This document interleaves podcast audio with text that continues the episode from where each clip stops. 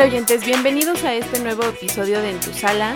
Esta semana les traemos igual nuevas recomendaciones para series y películas que puedan disfrutar desde la comodidad de su hogar. Estas películas las van a poder encontrar en cualquier plataforma de streaming, ya sea Prime Video, Netflix, HBO Go eh, y bueno, en algunas otras ocasiones, si ustedes lo necesitan, podríamos pasarles algunas páginas o algunas apps en las cuales ustedes puedan también encontrar esta esta serie de películas sin necesidad de tener una plataforma como tal de streaming. Para eso tenemos nuestro eh, grupo de Telegram donde podemos compartir con ustedes estas plataformas y, y, debatir de las películas y series que hemos platicado tanto en, en tu sala como en 70 milímetros. Entonces acompáñanos en este nuevo capítulo. Yo soy Pau. Yo soy Rock. Y comenzamos.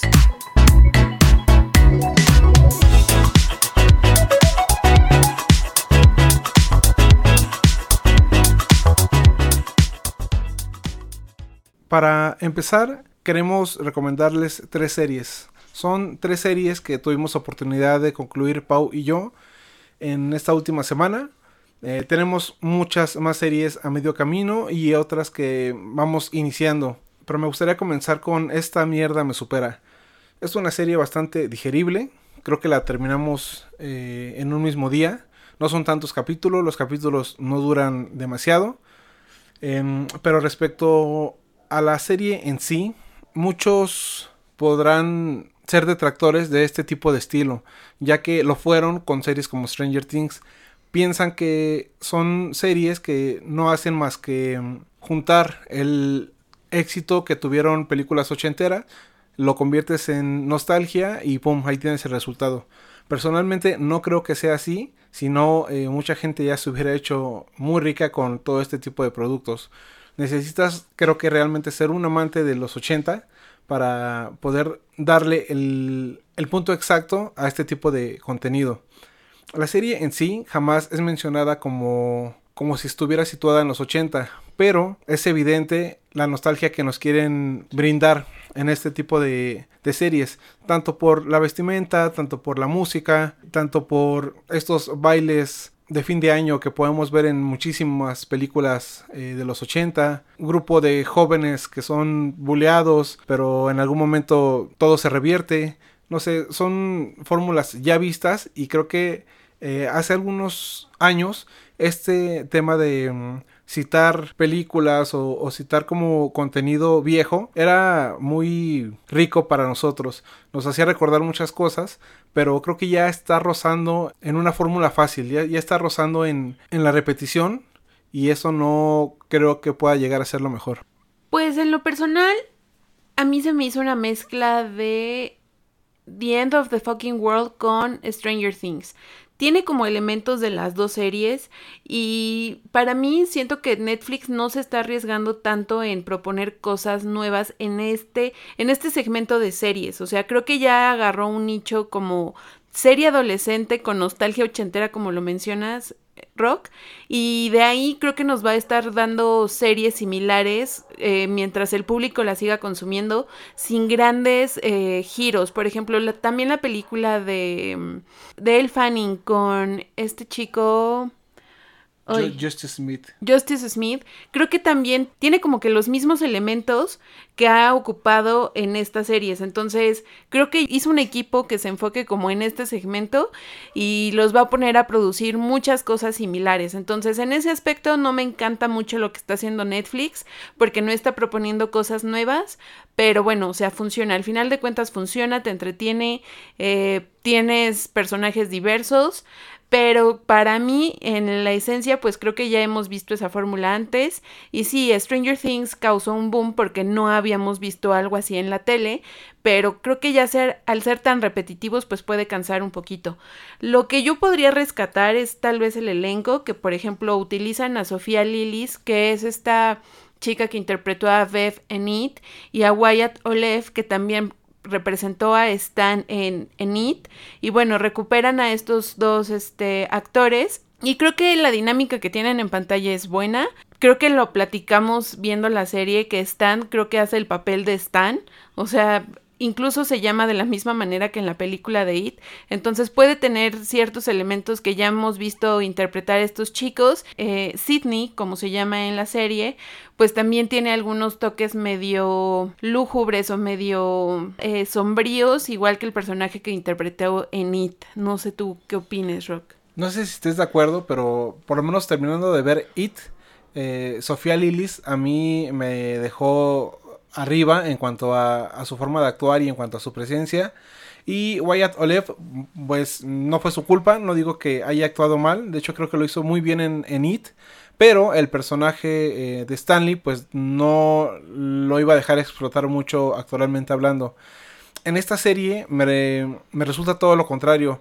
No sé, tú que me puedas decir, Sofía Lillis para mí eh, se va un poquito para abajo, porque a pesar de ser la protagonista, para mí, para mí, no me llena el ojo en la pantalla.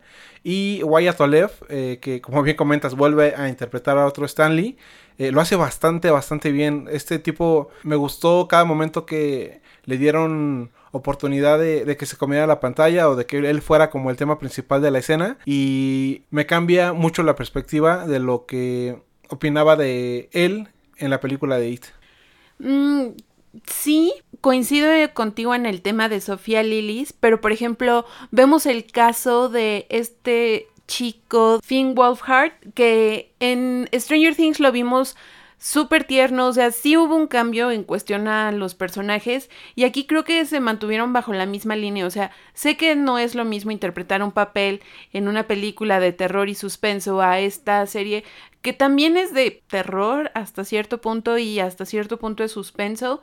Entonces, no sé, o sea, para mí creo que fue como tratar de hacer una mezcla rara, pues de todos los elementos que hemos visto, de explotar de nuevo la imagen de estos dos chavitos y creer que por el hecho de haber interpretado esta película iba a poder jalar o impresionar de la misma manera, pero no sé, o sea, no me encanta, me entretuvo, pero no es algo que yo esté al 100% satisfecha ni una serie que me haya volado la cabeza como otras.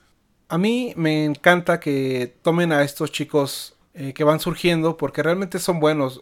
Creo que todos, cuando vimos la película de It, quedamos fascinados con, con el cast de cada personaje. Porque venía una presión muy fuerte encima de todos nosotros los fans para con los productores y entonces tenían que ser eh, bastante asertivos a la hora de encontrar a este tipo de, de muchachos. Por lo menos a mí no me quedó mal nadie, insisto, incluso el mismo Wyatt Olev, su papel no le daba para muchas tablas, entonces lo hizo bastante bien, hizo lo que tenía que hacer y yo quedé bastante satisfecho. Me gusta que no se queden encerrados en, estos papeles y les estén dando oportunidades por otros lados. Igual tuvimos oportunidad de ver a, Jack Dylan en Shazam y o sea, a mí me encantó. Ya esa irreverencia que veíamos en It la pudimos ver en Shazam y encajó a la perfección.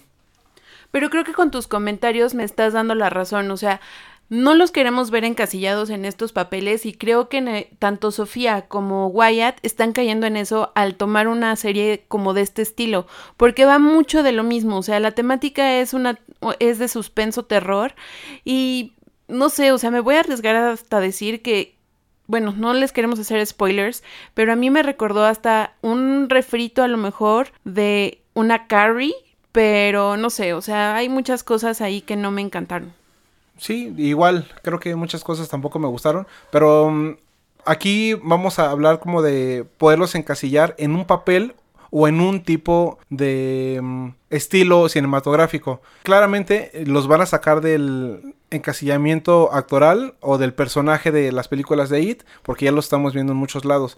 Ahora, como bien comentas, pueden caer en el estilo del terror o del suspenso. Entonces, ya veremos el camino de estos muchachos porque seguramente va a ser muy muy largo. Muy bien, y ya para resumir mi calificación, yo creo que en expectativa me pongo en un 3, realmente no esperaba mucho de esta serie. Y en cuanto a satisfacción me quedo con un 6, algo así intermedio, porque pues sí estuvo entretenida y, y tiene momentos divertidos y también momentos donde te hace brincar con alguno que otro screamer, pero de ahí en fuera mm, no es algo que trascienda. Ok, mm, yo en un nivel de exigencia eh, por darle una calificación, me pondría en un 5. realmente no, no esperaba mucho. Y a nivel de satisfacción, me quedo con un 6. De verdad, terminé como inicié. Sí es consumible la serie porque, repito, creo que la vimos en un solo día, pero parte de esto fue gracias a que los capítulos son muy cortos y es bastante digerible. La siguiente serie de la cual les vamos a platicar es de la segunda temporada de Jack Ryan. Ya les habíamos platicado de ella en el programa pasado, pero bueno, en esta segunda temporada creo que lo volvieron a hacer, o sea, es una buena temática. Cabe mencionar que cada temporada trata como de un caso en específico y por lo que hemos leído, este es un personaje del autor Tom Clancy y bueno, tiene libros donde pasa distintas situaciones el personaje. No estamos 100% seguros si las películas, perdón, las series están relacionadas 100% con los libros o es una historia como aparte del personaje. Pero lo que sí es que está respaldada por el escritor, entonces creemos que puede tener mucha relación. Eh, otra cosa que creo que no les habíamos mencionado es que Michael Bay es uno de los productores ejecutivos. Esta segunda temporada, la verdad, puedo confesar que los dos primeros capítulos no estaban tan cargados de emoción como los dos primeros de la primera temporada, pero al final, eh, pues te vas eh, atrapando y enredando en la historia que te van presentando. Es una historia muy fantasiosa hasta cierto punto en esta segunda temporada porque trata un conflicto en un país en el que actualmente eh, hay un presidente donde pues a ojos internacionales no lo está haciendo de, de muy buena manera y cabe mencionar que no es México. Tocan una problemática que sucede en, en Venezuela, entonces es un tanto fantasiosa porque pues sí te deja pensando qué pasaría si esto que nos presenta la serie sucediera realmente. Entonces todo lo que desataría eh, las acciones que lleva Jack Ryan en ese país. Entonces para mí eh, es una serie que es difícil de encontrar el equilibrio con una buena trama y buenas escenas de acción en series, porque por ejemplo tenemos el caso de 24 que yo le empecé a ver hace muchos años y no me atrapó. Lo que enganchaba de esta serie era que era en tiempo real, entonces las 24 horas que veíamos en el capítulo pues transcurrían de manera simultánea, o sea, de manera secuencial más bien. Eh, que era lo que presentaba esta serie y, causaba mucho revuelo. A mí no me atrapó porque también se me hizo hasta cierto punto lenta en los primeros capítulos que yo llegué a ver. La trama como es mucho también hablado y, y en algunas ocasiones las escenas de acción pues no, no eran tan continuas, no sé, o sea, es difícil encontrar un buen equilibrio en esos aspectos y creo que Jack Ryan sí lo cumple. También el hecho de que Amazon esté involucrado en la producción y que sea una serie original de esta plataforma, pues también hace ver eh, los recursos que puede llegar a tener Amazon para producir muy buen material y que se está poniendo a la altura de pues cualquier otra serie de cualquier otra casa productora. Yo puedo decir que este tipo de series eh, o las amo o las odio. Toda esta acción que podemos ver en esta serie eh, va en mis genes. Yo soy de esas personas que cuando era muy pequeño siempre iba con mi papá a rentar películas de acción, de Stallone, de Van Damme. Fue la época que me tocó. Y le tengo un, un amor eh, muy marcado a todas estas películas o en este caso series de acción. Entonces puedo ser un poquito imparcial a la hora de hablar de ellas. Pero si de pronto me presentan un guion absurdo, si de pronto la ficción siempre va a mezclar cosas eh, de la vida real para tratar de llegarnos un poquito más al corazón, pero no todos lo consiguen como bien dices Pau. Esta serie me llena en lo absoluto. La postergamos por mucho tiempo, ya estábamos viendo otras series y de pronto ya no sabíamos cuál, cuál iniciar. Creo que eh, la postergamos, insisto, muchísimo tiempo, pero bueno, cuando por fin se dio la oportunidad de, de iniciarla, pues ¿en cuánto tiempo la terminamos Pau? La primera temporada la vimos como en dos semanas. Y eso que los capítulos son largos, o sea, realmente duran la hora, sí, los 60 minutos, y no es que rebasando los 60 minutos, pero te engancha, o sea, creo que una ocasión vimos dos capítulos o tres seguidos y ya nos dormimos súper tarde. Sí, eso es lo que te ofrece esta, esta serie. Es buenísima. Este señor John Krasinski también eh, se come absolutamente la pantalla. Como bien dices, Pau, y esta parte me gustó mucho.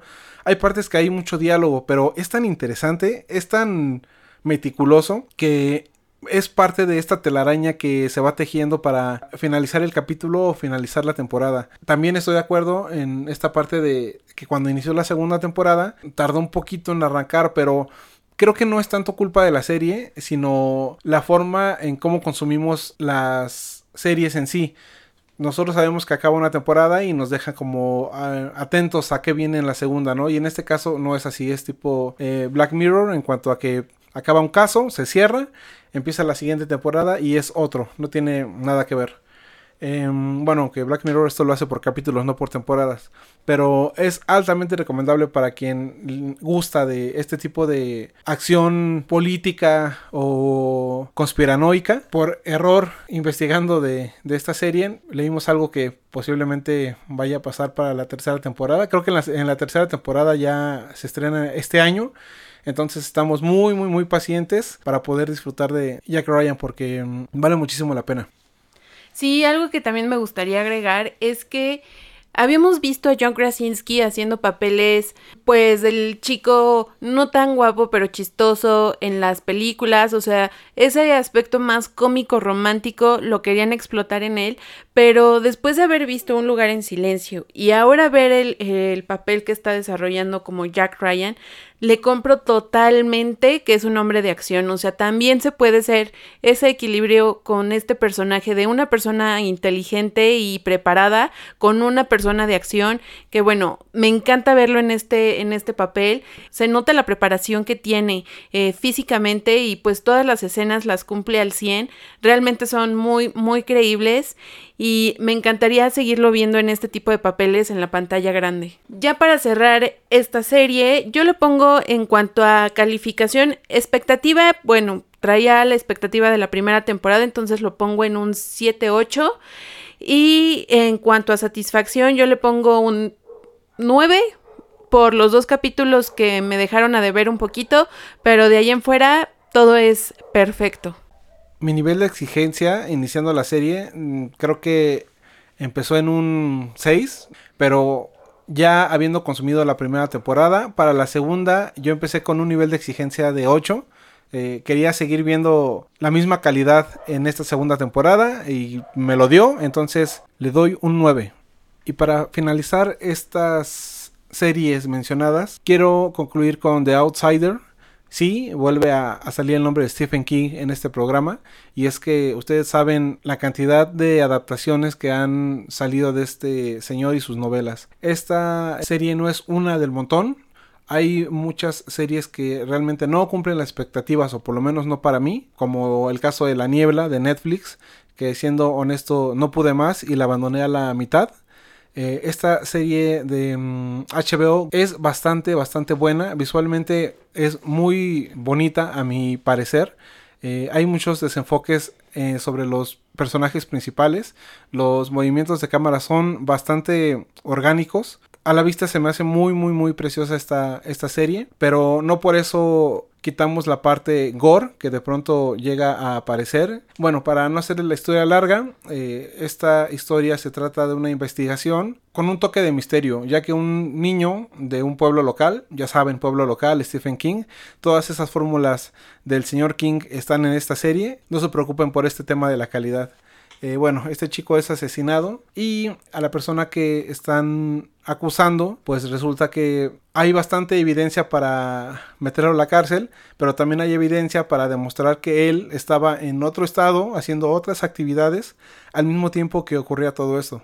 Entonces va tomando una dualidad, la investigación bastante misteriosa y bueno, esta es como la premisa de la serie. Sí, creo que esta serie me, me enganchó desde el principio. Creo que cómo presenta los personajes y cómo te va planteando la, la trama, pues es muy cautivador hasta cierto punto. Por ejemplo, vimos también eh, el año pasado la serie de Castle Rock y sí, o sea, es igual del, del, mismo autor, o sea, Stephen King trabajó para ambas series. Arriesgaría a decir que se vuelve un tanto aburrida en algunos capítulos, cosa que no pasa en The Outsider, o sea, The Outsider realmente está muy bien ejecutada, hay escenas de mucho diálogo, pero es interesante, o sea, no es diálogo puesto para rellenar huecos, sino todo tiene una razón de ser en la trama y está muy bien secuenciada, por así decirlo, la, la historia, o sea, no es como como que en algunos capítulos te carguen más información de la que necesites y en otros solamente pues pasa algo que sea de relleno, cosa que sucedió en Castle Rock, que aunque era la misma trama, o sea, tenía como historias alternas que no, no te servían para nutrir la, médula espinal de la historia. En, en The Outsider no sucede eso.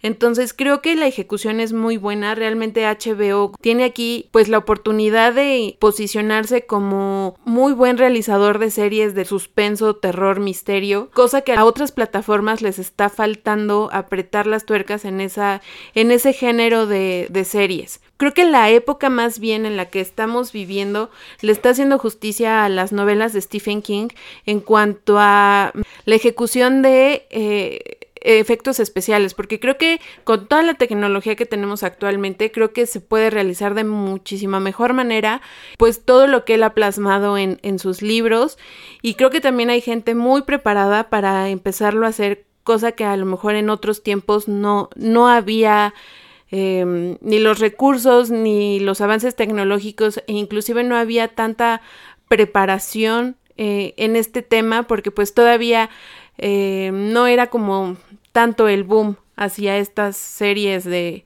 de misterio. Algo bello de esta serie es que realmente mm, no hay efectos especiales. Eh, entiendo lo que comentas, Pau, de mm, la época en la cual vivimos y se pueden hacer películas como It, donde mm, de pronto salen cosas bastante bizarras que seguramente no hubiéramos podido ver en años anteriores. Pero esta serie es muy rica en contenido de guion. Hay de pronto una que otra escena eh, de acción, pero son mínimas. Entonces eh, me parece que esta parte de efectos especiales eh, no se sobrepone en The Outsider.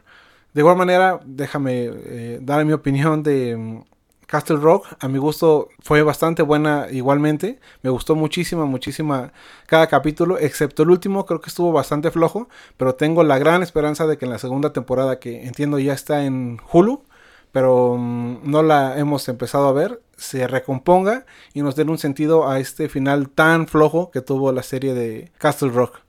Entonces, em, para mí, The Outsider en nivel de exigencia podría darle un 7.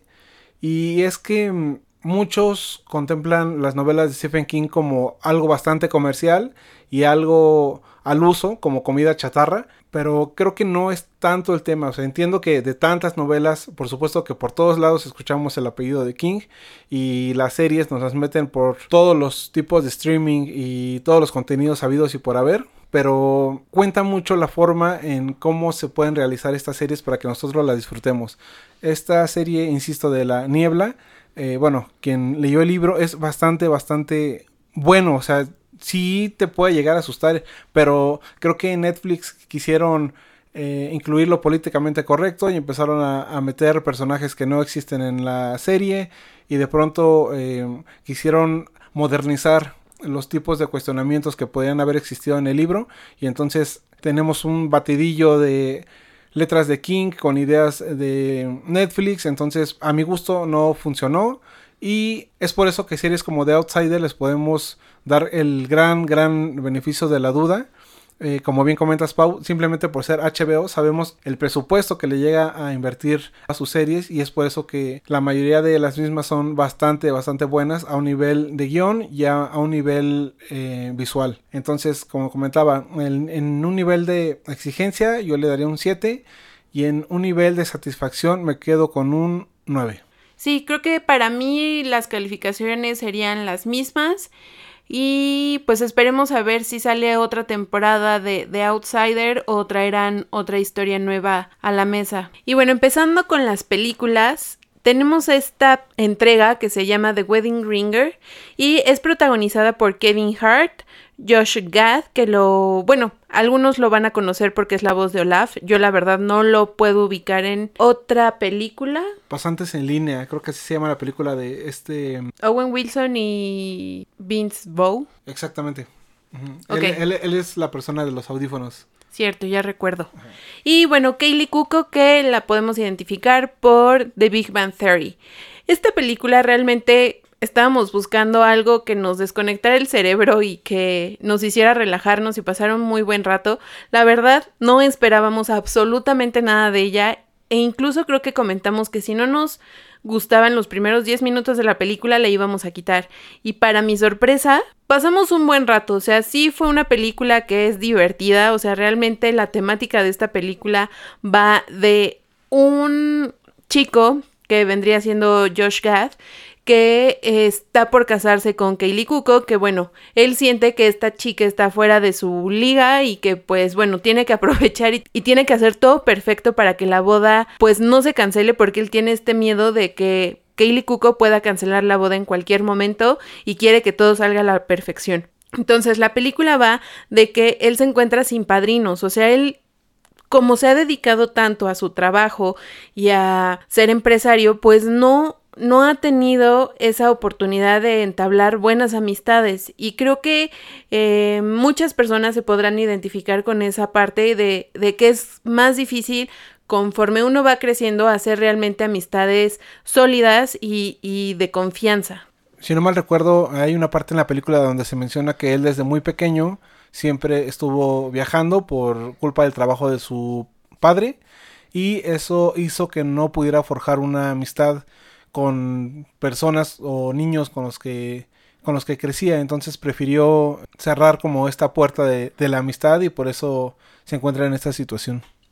Sí, y acorde a eso, pues está buscando una alternativa de encontrar los padrinos porque ya eh, se acerca la fecha de la boda y los nombres que él da de sus padrinos pues son totalmente ficticios, están basados en, en deportistas y bueno, eh, la historia va de eso, de que encuentra un servicio de padrinos eh, pues ficticios hasta cierto punto y toda la historia se desarrolla en cómo se va forjando realmente una amistad basada en, en, esta situación en la cual él se encuentra. Y bueno, es realmente entretenida. Desconozco cuándo haya salido esta película en cartelera. Creo que por lo menos no la vimos aquí en México, es del 2015. Y yo no recuerdo haberla visto o si estuvo, estuvo muy poco tiempo. Pero bueno, creo que fue un buen acierto y sirve para pasar el rato. Así es, como bien comentas, estas películas son completamente para apagar el cerebro, mm, pasar un muy buen rato. Esta película lo ofrece, no sabíamos absolutamente nada de ella, no habíamos investigado, simplemente dimos con ella y fue como un ¿por qué no? Me parece hasta cierto punto como un tipo Hitch en cuanto a, que Will Smith en aquella película tiene sus tretas para poder enamorar a ciertas chicas con personas poco afortunadas para con este tema del amor. Entonces eh, Kevin Hart hace un, papel aproximado, solo que ayuda a los necesitados de amistades, ya que por alguna cuestión nunca pudieron tener a las mismas. Eh, a esta película yo le doy, en cuanto a nivel de exigencia, un 3. Realmente no esperaba ver mucho. Y en un nivel de satisfacción, un 8. Yo le doy, en nivel de exigencia, yo creo que sí le doy un 1. Realmente es que era lo que me esperaba. Me es muy difícil pasar a este Kevin Hart. O sea, realmente se me hace un actor muy pesado. No, no se me hace una persona muy cómica. Y cuando vimos que le interpretaba él, pues sí, sí dije, híjole, a ver, vamos a ver qué sucede, pero sí, no esperaba mucho. Realmente le pongo un 1 en cuanto a expectativa. Y en cuanto a satisfacción, yo creo que sí le pongo un 7. O sea, sí, sí me reí, sí me divertí y, y disfruté la película. Y continuando con estas recomendaciones, me parece que en esta ocasión va a ser una eh, no recomendación. Y estoy hablando de Jumanji, eh, siguiente nivel, o algo así se llamó en México, no, no tengo el, dato en este momento.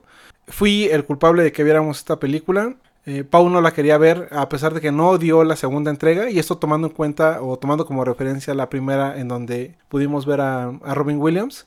la película es bastante, bastante sosa. El humor es completamente de pastelazo. Eh, las actuaciones, bueno, no, no puedes pedir mucho en, el nivel de exigencia que te puedes situar para um, cuando quieras ver este tipo de películas.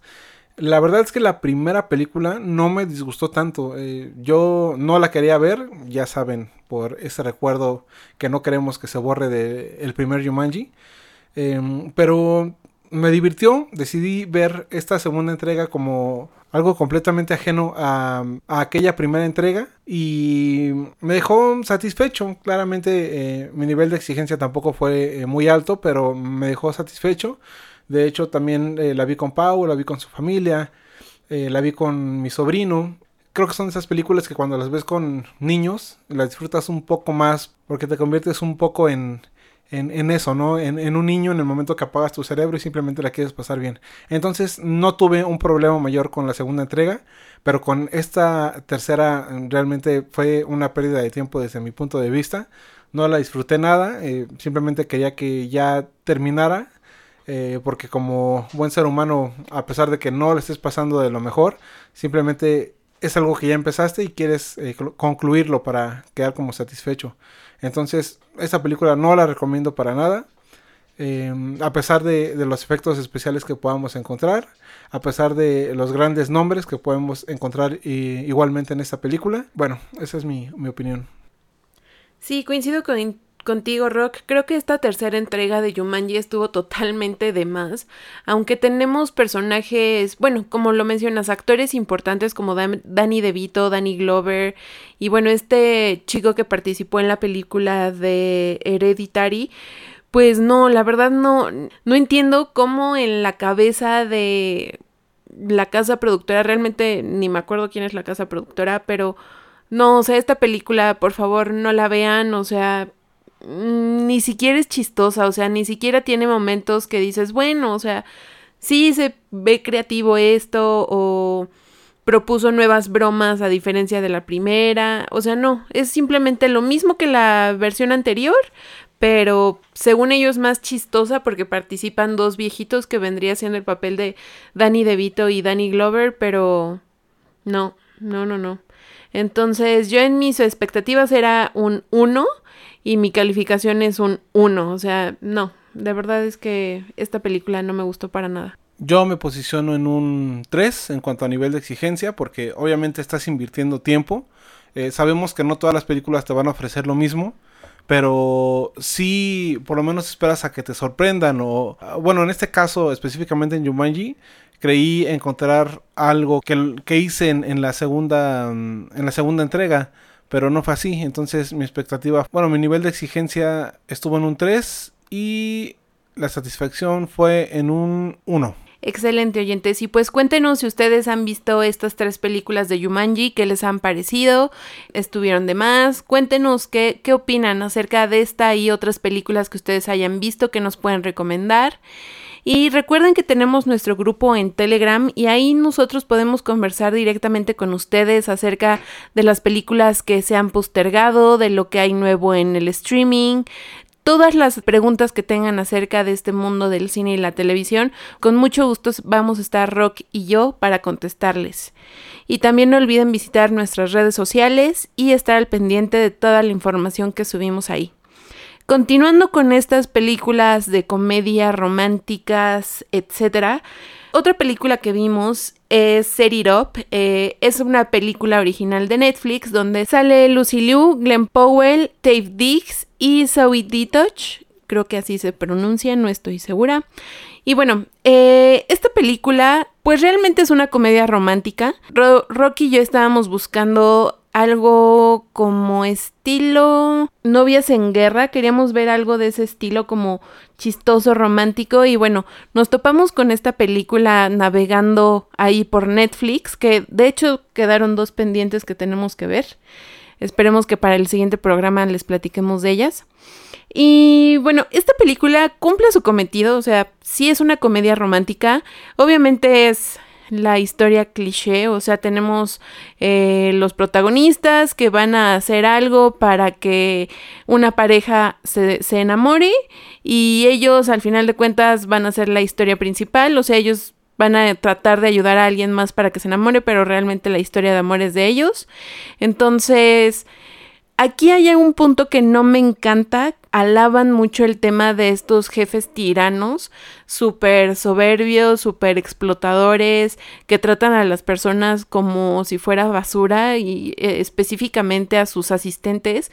Creo que si seguimos ejemplificando este, este tipo de personas, pues más los vamos a seguir viendo en nuestra sociedad. Y no sé, aquí viene mi comentario eh, políticamente correcto, diría Rock, pero creo que esto está de más, o sea, creo que mientras sigamos enalteciendo ese tipo de personas, pues van a seguir pasando y vamos a seguir soportando a lo mejor jefes groseros o que creen que se pueden salir con la suya a pesar de sus empleados o cuestiones así que realmente pues creo que estamos luchando en contra de eso, tanto hombres como mujeres. Creo que ya queremos que las cosas laboralmente sean más justas, que las personas no sean groseras, que todos nos tratemos con respeto. Y bueno, esta película como que sigue enalteciendo eso. Obviamente si te pones el chip de que bueno, es una comedia romántica y necesitamos tener este tipo de situaciones, pues bueno, o sea, mm, lo perdonas entre comillas, pero hasta cierto punto sí es molesto porque creo que nos seguimos topando con gente así. Retomando un poco lo que acabas de comentar, creo que eh, en la cultura mm, actual, eh, laboral, está muy de la mano el hecho de, que si eres jefe, tienes todo el derecho de pedir las cosas de mala manera, de tratar eh, a tus trabajadores eh, de una forma eh, nada profesional. pero parece que en algún punto o en algún sector nosotros aceptamos ese tipo de cuestiones porque esa es la filosofía y esa es la cultura que nos han inculcado. Em, no todos los jefes son así, obviamente, pero en esta película se muestra, como bien comentas, creo que de forma errada, el cómo debes de comportarte siendo un trabajador. Eh, aceptando que te sobajen, aceptando que, que te hablen de mala forma, eh, soportando todo si es que quieres en algún momento ser visto eh, como una persona obediente y capaz y ya veremos después, ¿no? A ver si sale alguna oportunidad.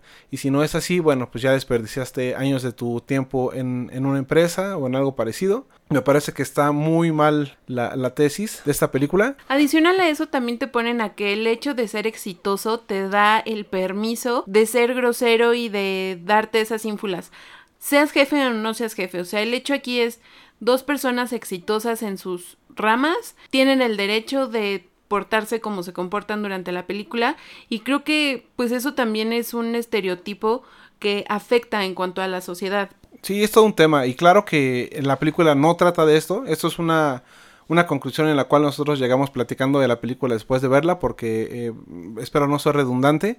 Eh, la película, como bien comenta Pau, trata eh, de un chico que es asistente de, de, una persona, un, señor, llamémoslo así, muy, muy importante, muy exitoso. y por otro lado tenemos a una chica que su jefa es Lucy Liu y es exactamente eh, la misma persona pedante que, que, es el otro jefe, ¿no? Entonces estos dos chicos pues eh, confabulan para que sus jefes pedantes se enamoren y así sean un poco más relajados y ellos puedan tener una vida un poco más tranquila, ¿no? Porque eh, si no están enamorados o en en la misma película lo comentan, parece que les hace falta sexo, así es como ellos lo dicen. Y pues sí, porque eh, de pronto lo empiezan a lograr y los jefes se van relajando y ellos les va yendo de mejor forma. Pero no me gusta esta idea de depende de qué lado de la cama se haya levantado el jefe, es como te va a tratar y es como te tienes que aguantar.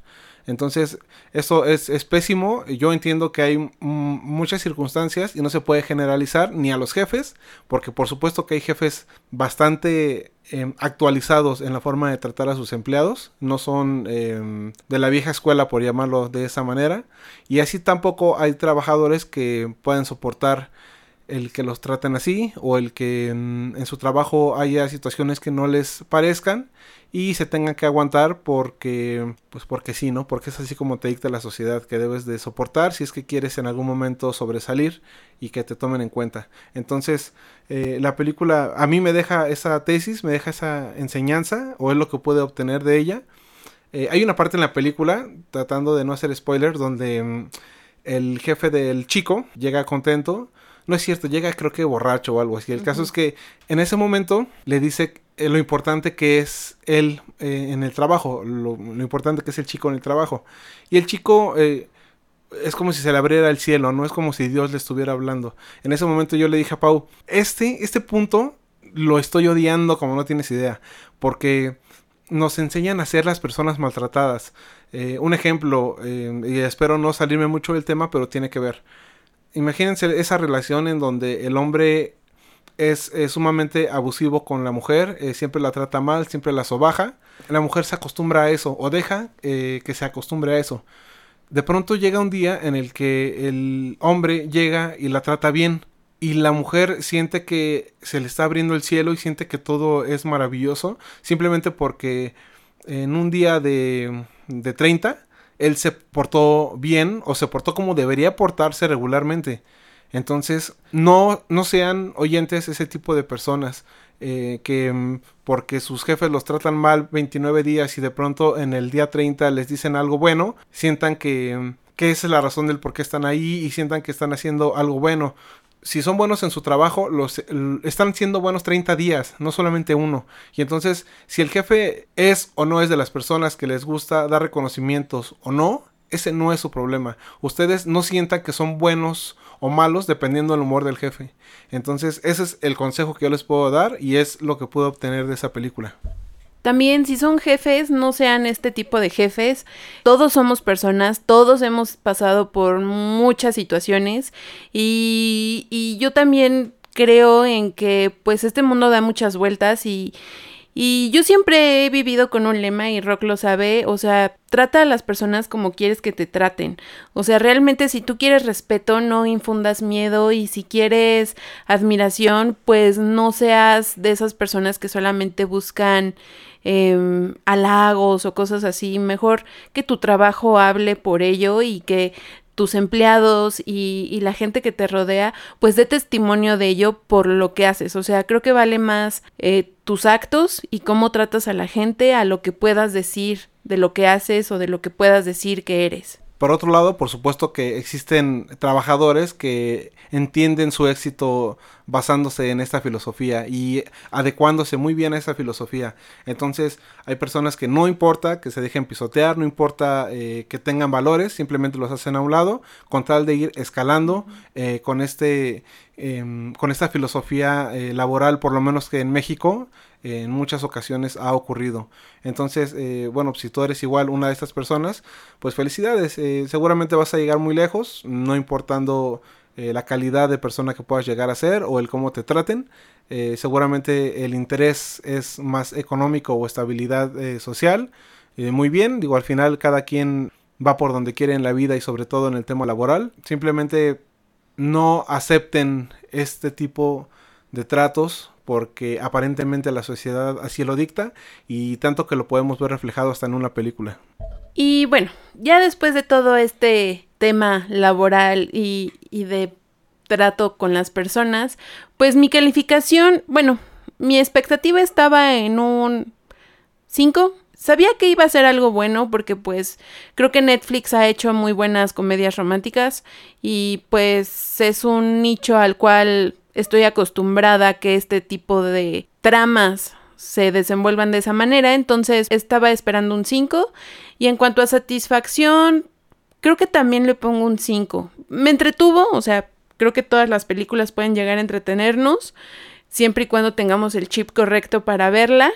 Entonces sí me entretuvo, mm, no me super encantó por la temática, pero bueno, creo que ya lo platicamos. Sí, claro, te da lo que ofrece. Y como bien comentas, teniendo el chip correcto, seguramente la vas a disfrutar y vas a pasar un muy buen rato.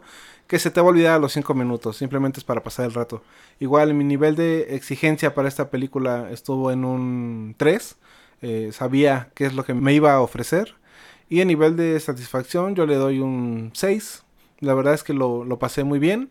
Insisto, ya todo lo consecuente eh, fue después de la de la película, pero pues me hizo pasar eh, un rato ameno y estoy satisfecho con ello.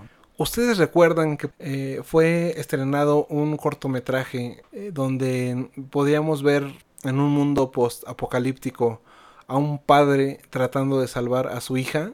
en este cortometraje vemos al padre siendo infectado por zombies y sabiendo que en algún momento se va a convertir en un zombie, pero bueno, tiene a su cargo a, a, su hija siendo una bebé. Este cortometraje, cuando tuve la oportunidad de verlo, me conmovió muchísimo, muchísimo. Y recuerdo que en aquel momento dije, esto da para una película. Pues sí, dio para una película. Y la película se llama Cargo. Es una película eh, de suspenso, es australiana. Eh, salió en el 2017, me parece que a, a, manos de Netflix nuevamente. Entonces por ahí la pueden buscar por si les llega a interesar. La película nos adentra en un mundo de zombies. Seguramente para muchos de ustedes el escuchar esto es como un... De verdad, nuevamente zombies. O sea, ya estoy eh, fastidiado de, de tanto zombie, ¿no? Pero increíblemente esta, esta temática de zombies ha dado para que existan muchísimas obras con perspectivas distintas o, por, o con orientaciones muy distintas a lo que normalmente podríamos pensar de primera mano. Esta película es bastante emocional. Su protagonista, Martin Freeman, es, es un actorazo. A él, bueno, ya lo habíamos visto en todo su esplendor en la serie de Sherlock Holmes. Eh, interpretando a Watson, pero aquí él es el protagonista, él es el jefe de familia que tiene a cargo a su esposa y a su bebé.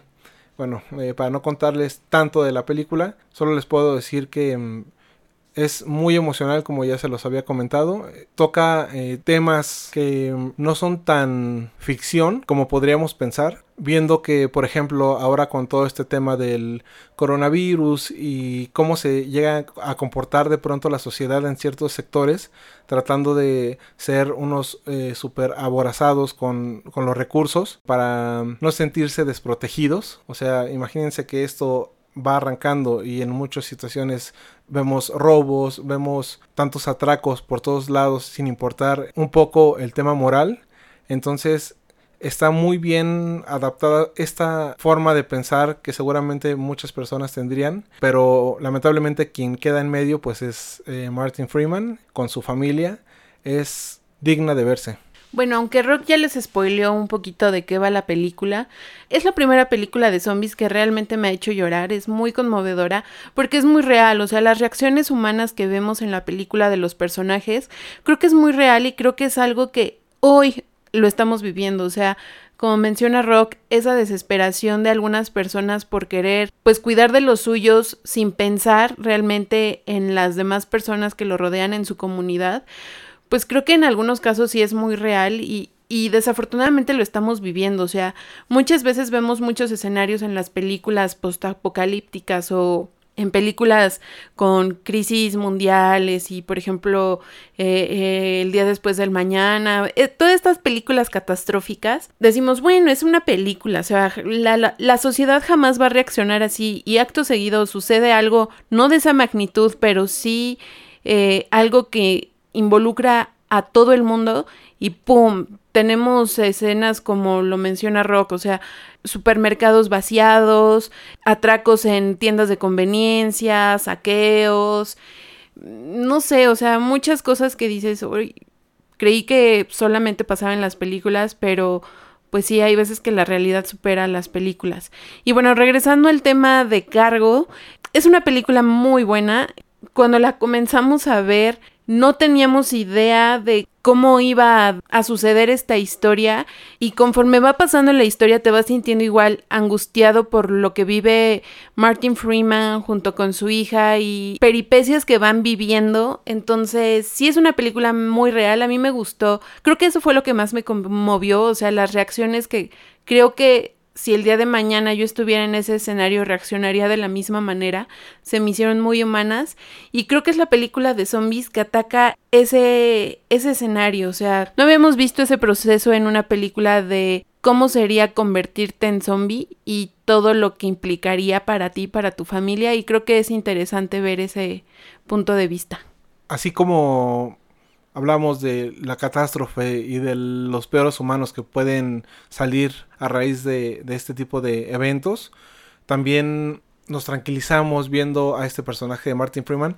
Se llama Andy, ya recordé, para no seguir diciéndole Martin Freeman porque suena raro. Es tranquilizante ver a, ver a Andy siendo un humano, siendo eh, quien se preocupa por las personas que están pasando por algún tipo de peligro o por quien simplemente no la está pasando de lo mejor, eh, arriesgando su propia vida, arriesgando a su familia.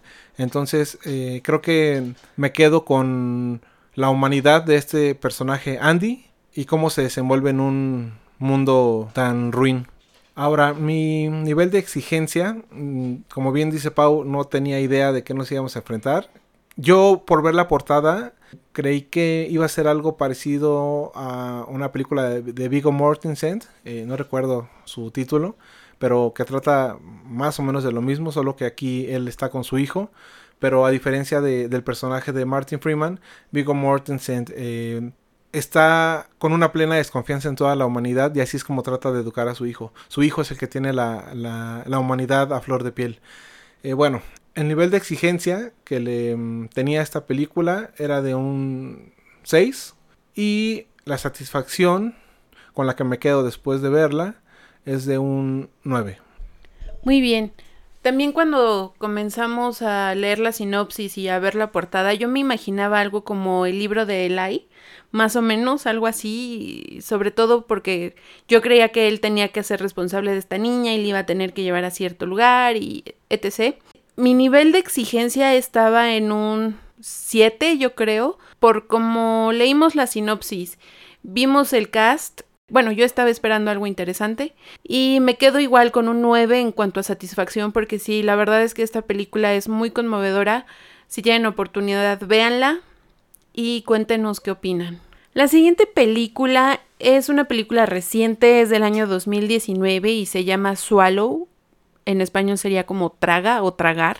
El cast es realmente desconocido, solamente resalta aquí la participación de Hailey Bennett y es una película muy rara. Creo que en algunas ocasiones ya les habíamos platicado que Rock y yo buscamos en internet eh, listados de películas raras o estamos siempre buscando como películas que no sean nada comerciales y que nos que nos interese un poco la sinopsis que podamos ver o el tráiler o a lo mejor alguna que otra crítica sin spoilers. Y bueno, esta película realmente la encontró Rock y dijo, ¿sabes qué? Vamos a ver algo que no sepamos nada de nada de esa película y vamos a verla.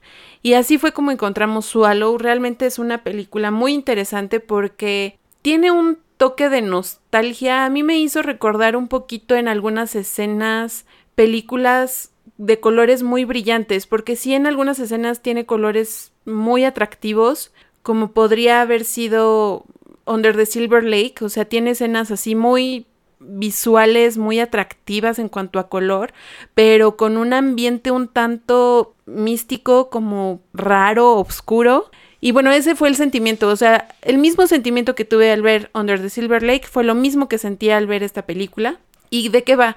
Es la historia de un matrimonio realmente joven. Eh, todos te hacen creer al principio de la película que no pasa nada malo, o sea, es un matrimonio joven, ella es un poco introvertida, su marido es de un estatus social un poco más alto que el de ella, entonces ella está como luchando por encajar o por demostrar que es digna de, de estar en, en esa situación, en ese lugar. Y vemos que la protagonista, que es Hailey Bennett, eh, pues lucha, ¿no? O sea, se encuentra como en una lucha interna de demostrarse a sí misma de que merece estar ahí. Pero la película da un giro cuando eh, se entera que está embarazada. Entonces, al momento de que ella se entera que está embarazada, desarrolla una, eh, un trastorno alimenticio que también podríamos considerarlo como un, una enfermedad mental. Y bueno, la familia se reúne para que pues ella pueda salir adelante, pero pues como es una familia acaudalada, pues creen que ellos pueden hacer lo que quieran con esta chica y que ella va a tener que acatar eh, las órdenes de, de los suegros, muy a pesar de lo que ella pueda querer o desear o sentir. Y bueno, esta película realmente me hizo sentir triste, me hizo sentir impotente, con mucho coraje y volvemos al tema social, o sea que estas familias acaudaladas, o por lo menos lo que vemos en esta película, se cree con el derecho de gobernar en esta chica que pues aunque tiene familia y hasta entre comillas sus papás, porque ahí ya hay un giro inesperado en la película, sus papás, o sea, es cercana a, ellos, entonces no es como ay, pues como es huérfana y nadie responde por ella, pues podemos hacer lo que queramos. Pero no, o sea, en esta película te demuestran que aunque sea una chica de familia y todo, quieren tomar decisiones sobre ella. Y eso me causó mucha impotencia y mucho coraje porque pues no es como que le pertenezca a la familia a esta chica meramente por estar casada con el, con el hijo de estos dos personajes, ¿no? Entonces, sí es una película que vale mucho la pena ver, sí es muy rara, pero me gusta cómo abordan el tema. El trastorno alimenticio que ella tiene se llama pica y creo que es algo que nunca se había tocado en una película, por lo menos que yo haya visto. Es un tema muy raro, o sea, cuando se hablan de trastornos alimenticios, pues tocamos la anorexia, la bulimia, pero este creo que es un tema muy interesante, que lo abordan de una manera muy original y te demuestra los alcances que puede llegar a tener un trastorno emocional que no has atendido a tiempo. Antes de que nos expliques un poquito más de esta enfermedad o trastorno, no sabría cómo, cómo llamarlo, eh, porque sí sería interesante que lo, que lo platicaras un poquito para que los oyentes tuvieran un contexto un poco mayor. Va a parecer un poco spoiler, pero creo que es necesario. Antes de eso, quiero comentar que esta parte de cosificar a las mujeres se puede ver plenamente reflejada en esta película. Chicas, si eh, se encuentran en esa situación en la cual sus novios eh, tienen un impacto ante ustedes, ya sea social o económico o del que ustedes le quieran llamar, que haga que ustedes se sientan un poco menos y quieran encajar en su mundo, piénsenlo dos veces, de verdad, eh, sean muy introspectivas, porque mm, ninguna persona es menos que otra. Por supuesto que hay quienes tienen más dinero o menos dinero, hay quienes tienen más amigos, menos amigos, pero en un tema de pareja jamás deberían encontrarse en la situación que se encuentra eh, Hailey Bennett en esta, en esta película el novio o esposo. Ah, de hecho creo que está em, embarazada, ¿no? En la película. Hayley Bennett. Entonces, imagínense, embarazada, con un esposo que tiende a cosificar a, su, a su propia esposa y que no tiene absolutamente voz ni voto a la hora de que sus papás hablan, o sea, los papás del, esposo. Eh, también nos muestra eh, muy bien esa parte de la sociedad con mucho poder, que creen que pueden hacer y deshacer sin ningún problema, nadie les va a decir nada, pueden manipular eh, lo que tenga que manipular para salirse con la suya, eh, para seguir teniendo el estatus, para que la gente em, hable lo mejor posible de ellos. Todo esto está mezclado en la película y de una forma excelsa. Eh, las actuaciones son maravillosas de todos, las tomas de pronto em, en silencio o que aparentemente no está pasando nada, pero simplemente con ver a la protagonista sentada sin hacer absolutamente nada nos dice muchísimo, o sea, creo que este suspenso psicológico vale mucho, mucho la pena. Es de este nuevo suspenso psicológico que a mí me está encantando y que lo voy a consumir cada que lo encuentre en alguna cinta y recomendable. Quiero dejar algo muy en claro, yo no soy una feminista radical, siempre he pensado en que todos somos iguales y que debemos tener las mismas oportunidades, pero hay una escena en particular que me causó mucho conflicto, que mm, no les voy a spoilear nada, pero el esposo llega con unos amigos de una borrachera después del trabajo, llegan a casa de, eh, pues de la familia. Hunter se llama el personaje de Hailey Bennett y Richie es su esposo.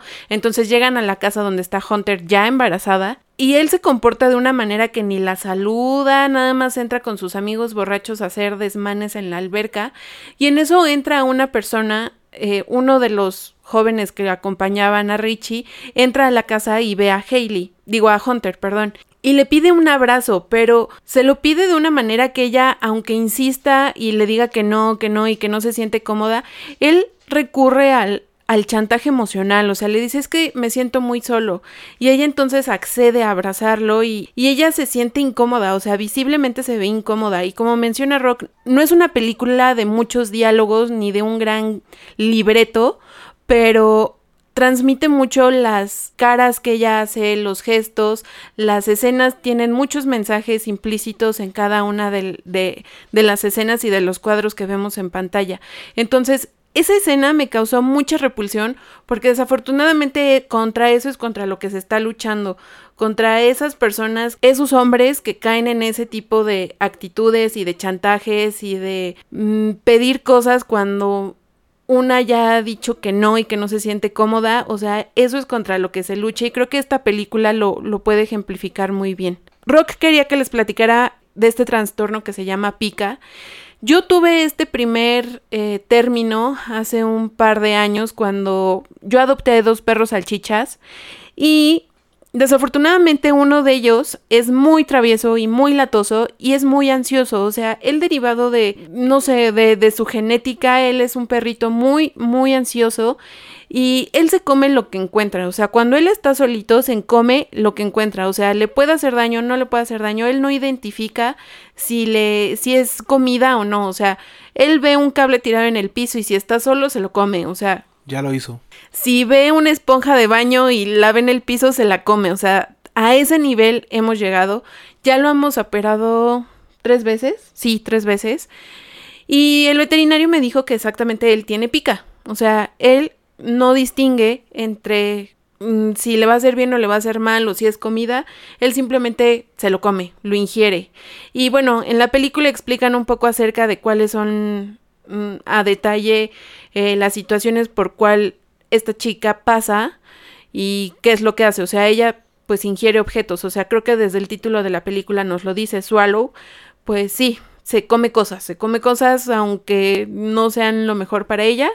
Y bueno, todo esto degenera en todo lo que ya les contamos. Antes de dar las calificaciones, eh, quiero hacer un comentario respecto a que parece que esta chica no tiene este trastorno antes. Todo esto es derivado a la situación que está viviendo, el embarazo, al esposo como ya se los acabamos de describir.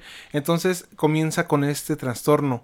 No sé, pero a mí no me parece tan alejado a lo que está pasando actualmente con TikTok. Eh, hace unos minutos vimos unos videos de unas chicas queriendo hacer como flamas con la boca, eh, con un como sprite y con un encendedor y se queman la cara. O sea, no sé qué tanto nos provoca eh, el ocio o el de plano no, no hacer nada. Y, me refiero a esto porque en la película esta chica pues es un objeto, simplemente está en su casa, no hace absolutamente nada, la quiere, el esposo la quiere sentada y nada más esperando a, a que él llegue de trabajar y, y pues no sé, quizá mm, tengan sexo o algo parecido, pero no, no la contempla para nada, ella no le representa un valor absoluto, entonces ella es una persona que está todo el día sin hacer absolutamente nada y de pronto cae en este tipo de comportamientos ver eso en algunos videos de TikTok no me parece tan alejado. O sea, de pronto eh, personas que quizá ya están aburridas por estar encerradas o por no hacer absolutamente nada, están cayendo en unos comportamientos tan estúpidos. Yo sé que la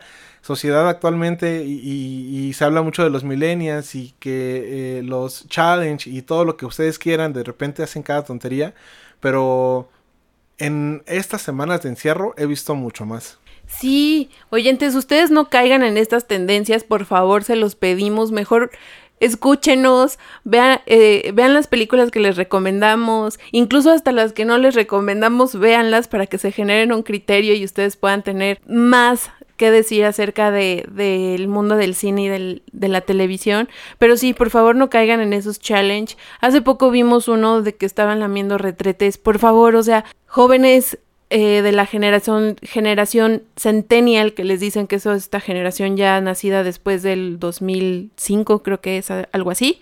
Entonces, por favor, no caigan en esos challenge. No, no necesitan likes, no necesitan views, pero, o si quieren esa atención, hagan algo con su ingenio, creen material de verdad que valga la pena, métanse a leer libros o generen contenido de valor.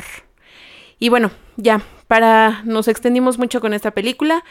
Y en calificaciones, en cuanto a expectativas, yo la tenía igual en un 5, no sabía de qué se trataba, no tenía idea, solamente la portada es muy bonita, o sea, la portada es, como les habíamos comentado, la película tiene escenas eh, muy, muy llenas de color y muy atractivas visualmente, pero que te causan conflicto al, o sea, te ponen una escena bella con colores bellos, pero lo que está sucediendo no es bonito, entonces te causa un conflicto. Y bueno, yo le pongo un 10 porque realmente son de esas películas que te dejan mucho de qué hablar. Eh, me gustó la trama, me gusta cómo el personaje de Hunter evoluciona, porque sí hay una evolución de ella durante la película. No es una película que te va a dejar con un final feliz. Pero entiendes la situación. Creo que depende, depende la, eh, la persona que la esté viendo, puede interpretar como quiera el final. Eh, yo estoy de acuerdo contigo, para mí no fue feliz, me dejó como cabizbajo. Cada quien tendrá su, su, opinión. Seguramente muchos de ustedes se han encontrado con algún título por ahí en internet que seguramente jamás habían escuchado respecto a alguna película y no sé, como que algo les atrae. Eh, y sin que conozcan nada, nada de la película, ponen la expectativa o el nivel de exigencia en un 8 o en un 9. Insisto, sin que conozcan nada. No sé, es como algo muy místico, algo muy de atracción sin que nosotros lo sepamos. Bueno, hay muchas películas que me han provocado esto y esta es una de ellas. Em, no sabía nada, eh, pero en cuanto vi nada más la portada, le quise poner un 8 de, de exigencia. O sea, sí quería que, que, fuera algo que me aportara mucho, que fuera algo muy, muy mío, algo que me gustara mucho. Y como bien lo dices, Pau, así fue, también le doy el, 10 absoluto. Me gustaría que sacaran mucho más películas experimentales, como lo es esta película de, Swallow. Y continuando con este tema de suspenso, vamos a platicar un poco de La Maldición eh, del 2020. Me parece que esta es la cuarta entrega, no estoy seguro, pero no creo que esta sea una película que les vaya a recomendar. Soy muy fan de las películas del conjuro, o de um, Insidious porque inicié con esta aventura junto con James Wan y la verdad es que nunca lo pude soltar. Yo sé que esas películas ya están cayendo en lo popular. Eh, yo sé que en, un principio nos gustó mucho a todos los amantes del terror, pero no el terror fácil. Entonces, yo sé que puede haber algo de crítica respecto a, de verdad, o sea, te gusta el conjuro, pero no te gustan las películas de la maldición, si son prácticamente lo mismo. Pues no. No, no, no lo creo. Eh, la película de, de, la maldición o la saga de la maldición realmente nunca me, me atrapó como hubiera querido. Este argumento es muy básico respecto a, a, mencionar que la película japonesa es mucho mejor que las películas de Estados Unidos. Por lo menos así es desde mi punto de vista. Esta película se me hace un terror muy muy fácil. No me gustó cómo se fue entrelazando eh, la mm, trama. Caen en muchos eh, clichés. Y, no sé ustedes, pero hay películas que de pronto las escenas de terror o las escenas que buscan eh, causarte un salto se ven construidas por personas que se nota que son muy amantes de las películas de terror. De pronto te sacan unas escenas tan ingeniosas que dices, ah, de verdad no me lo esperé y no sé, si salté, ¿no? O sí me provocó ese susto que, que tenían pensado desde un principio.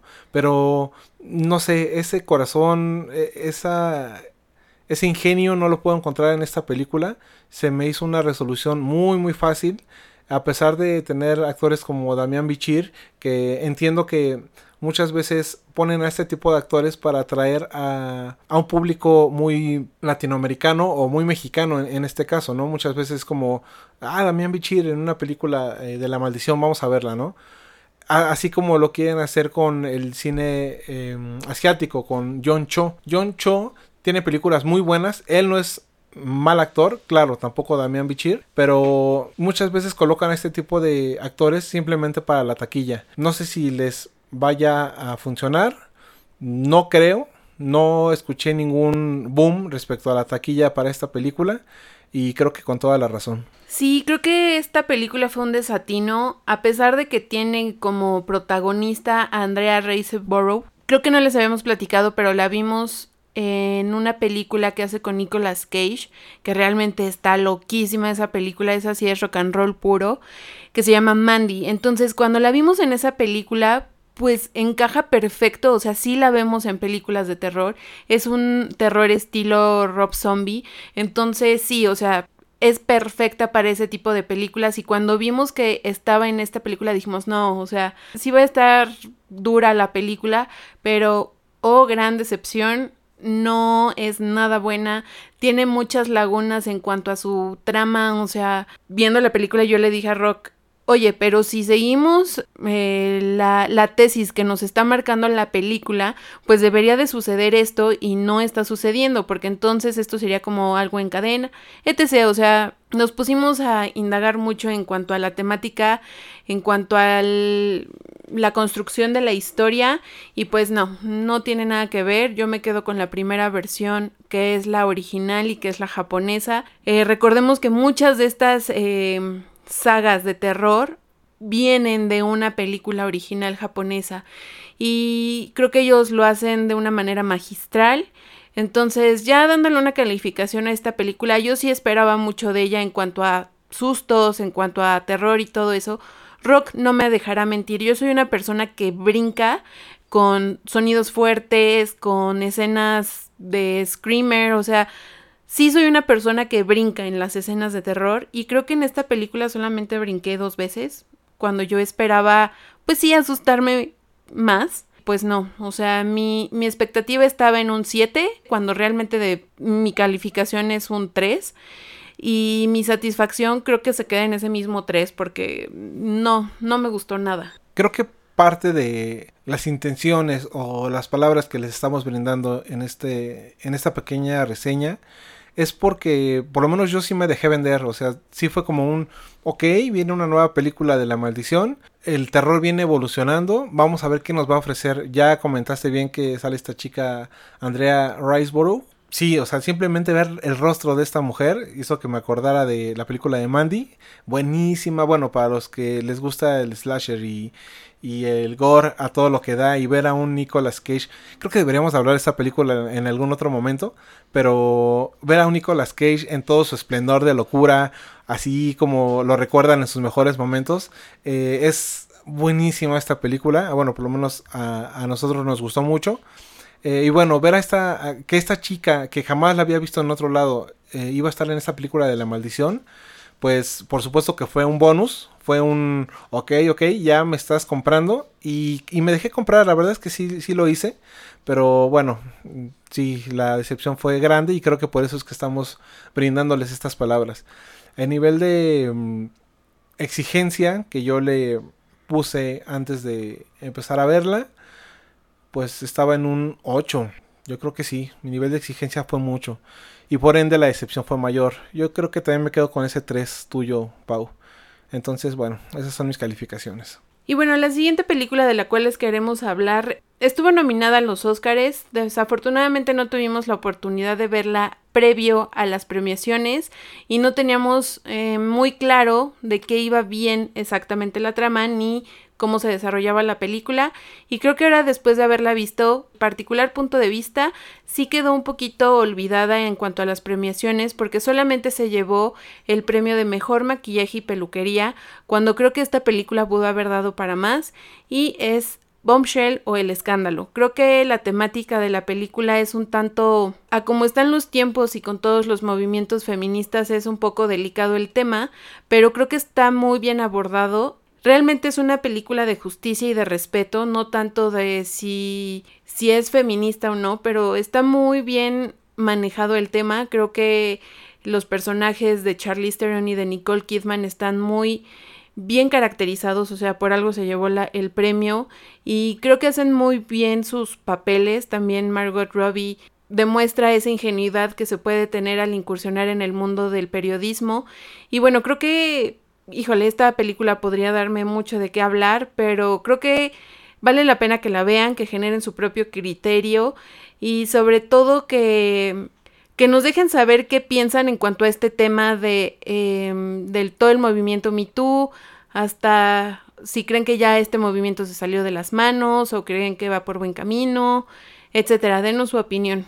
Seguramente muchos de ustedes pensarán de verdad otra película en donde ponen a la mujer como víctima y seguramente lo hacen porque como está tan de moda, seguramente va a tener mucha repercusión en la taquilla y más que em, exponer un problema, se trata de sacar dinero.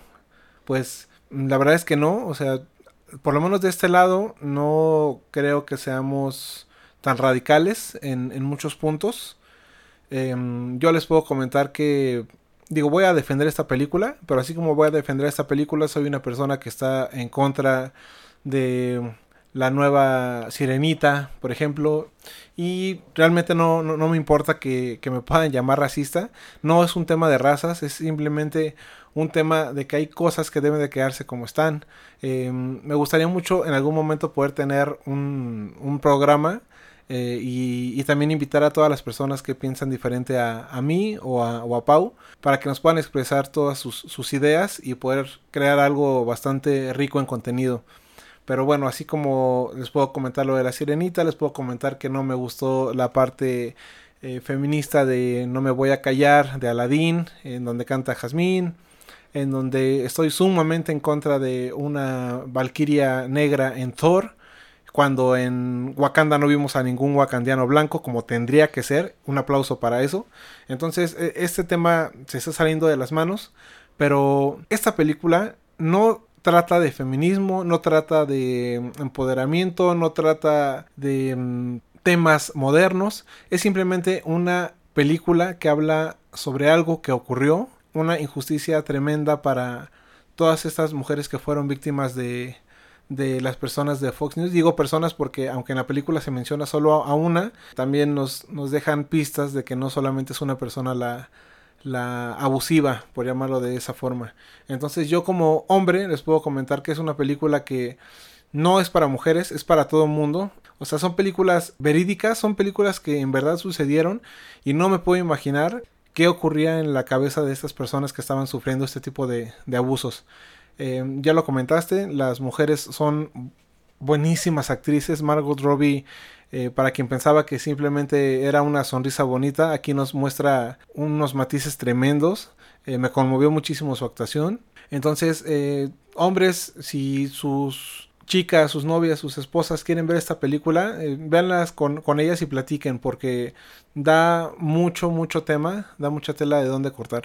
Y bueno, mis expectativas sobre esta película sí estaban altas por todo lo que se había hablado de ellas antes de los premios y durante y después.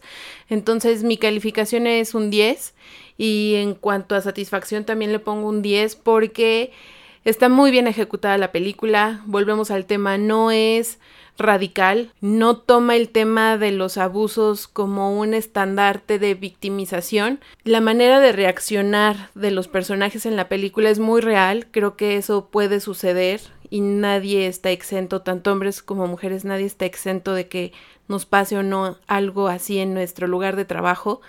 Eh, esperemos que nunca suceda para nadie de nosotros ni de los que nos oyen.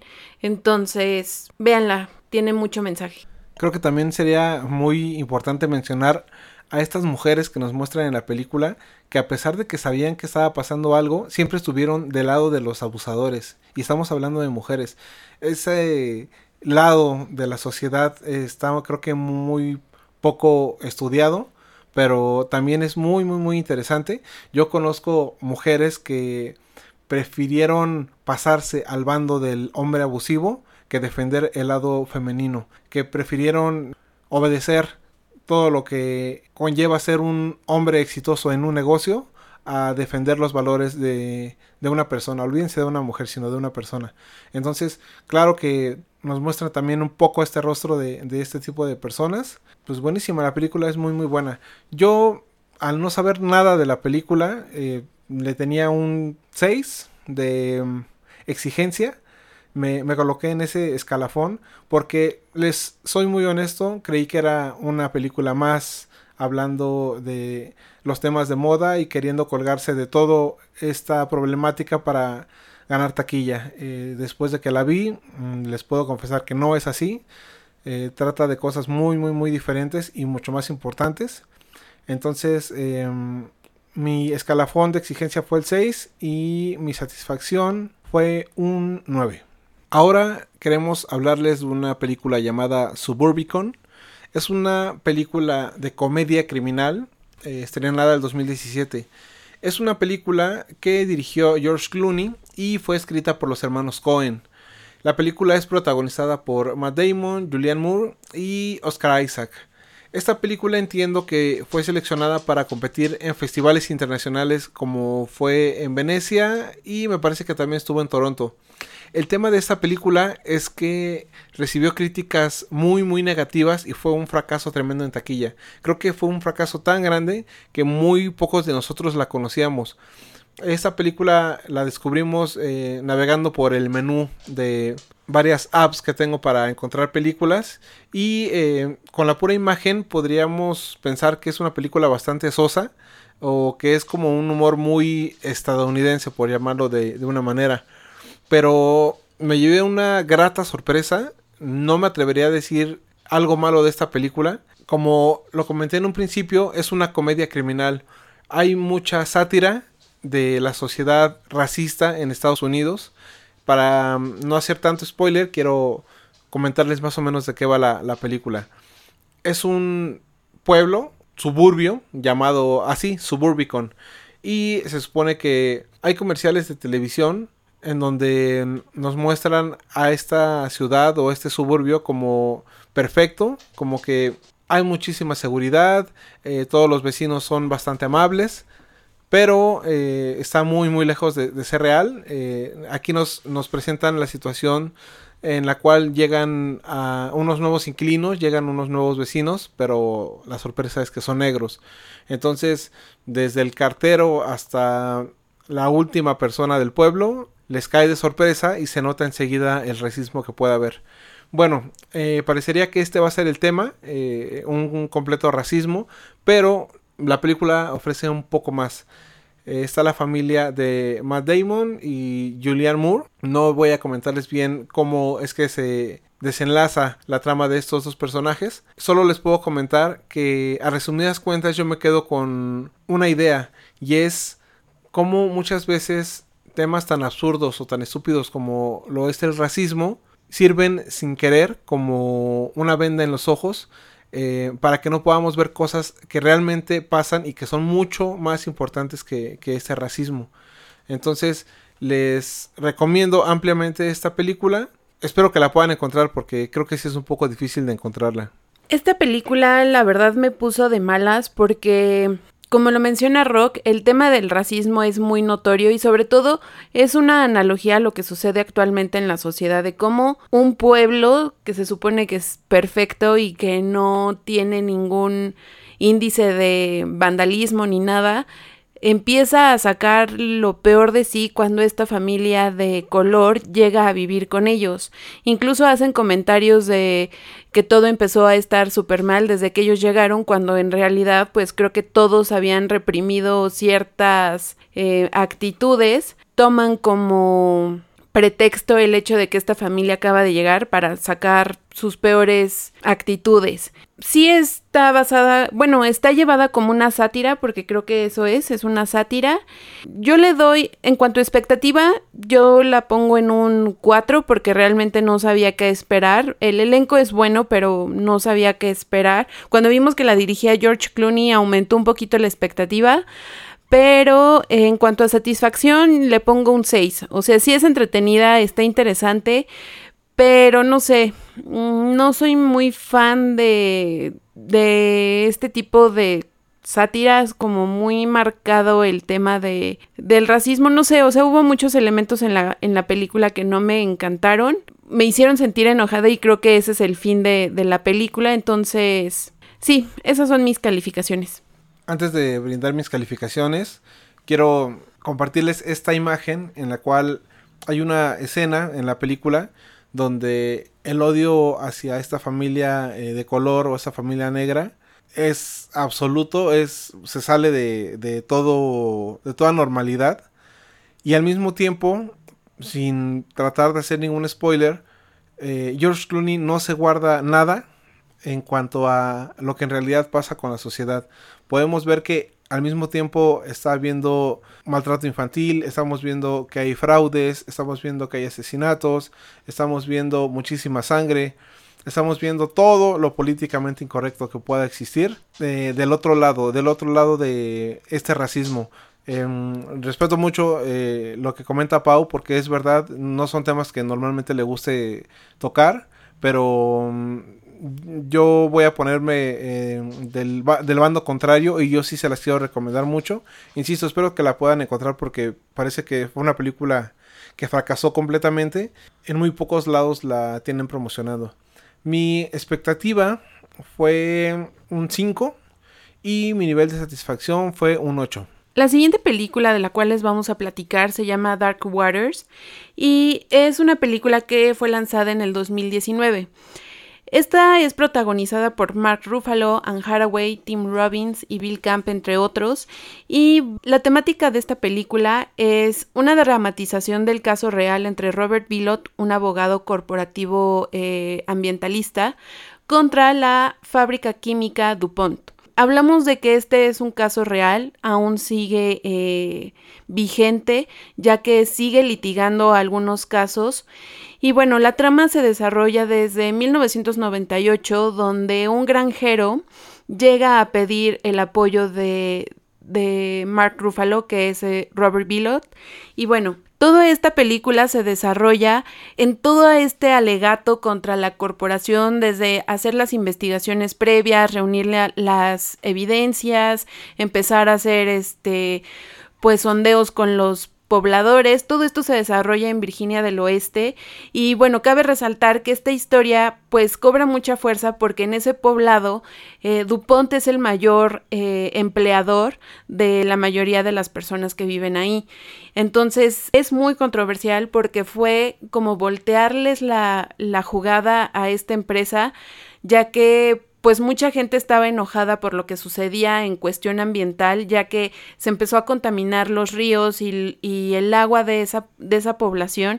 Incluso en otra película vimos que se hacía referencia a esto cuando la gente tomaba agua en el estado de Virginia, eh, que pues se enferma automáticamente del estómago por tomar agua del grifo, cuando en Estados Unidos esto es normal, ya que ellos creen que no se necesitan filtros, ya que el agua es muy pura. Eh, creo que esta película es muy interesante que todos la vean porque es un tema pues que a todos nos puede afectar, ya que trata el tema del teflón.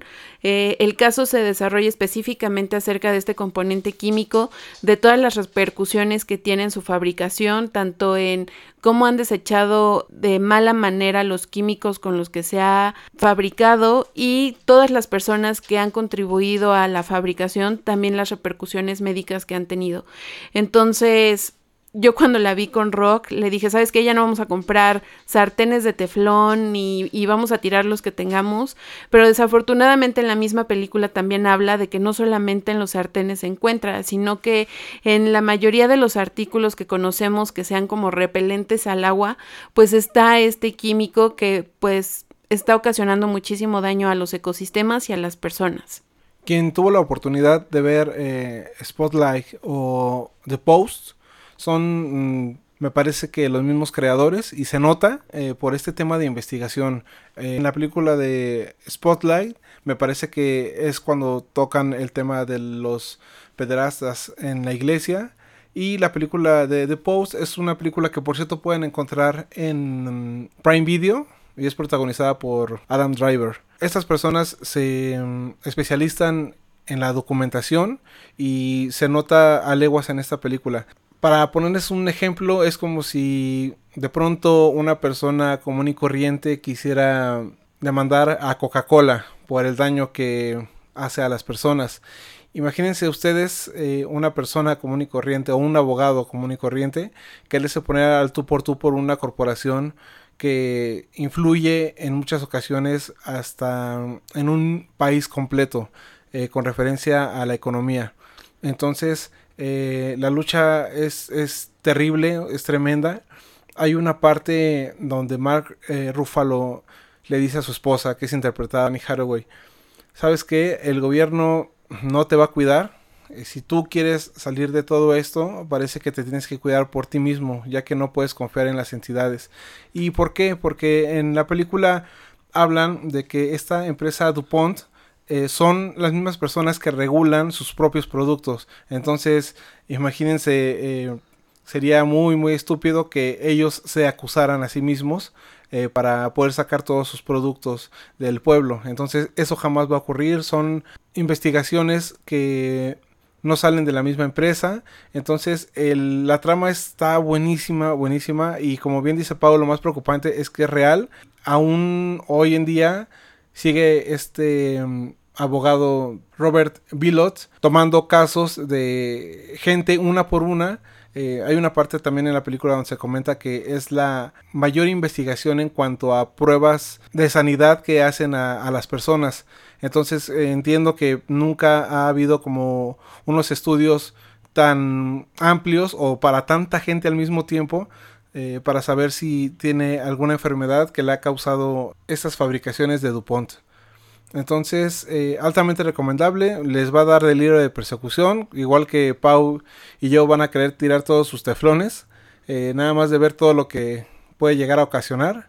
Yo me coloqué en un 8 de exigencia. No sabía mucho de, este tema hasta que no vi la película. Me dan muchas ganas de seguir investigando para no quedarme solo con la versión de la película, porque me parece que eso es algo que realmente sí nos tendría que preocupar a, muchas personas. Sabemos que esto es en Estados Unidos y nosotros, por lo menos nosotros estamos en México, pero hay muchísimas empresas que pueden estar haciendo exactamente lo mismo y al final todos esos Em, productos, por supuesto que llegan a todos los países y por supuesto que nos pueden llegar a hacer muchísimo daño. Entonces, bueno, eh, me coloqué en un 8 en cuanto a exigencia y yo le doy un absoluto 10.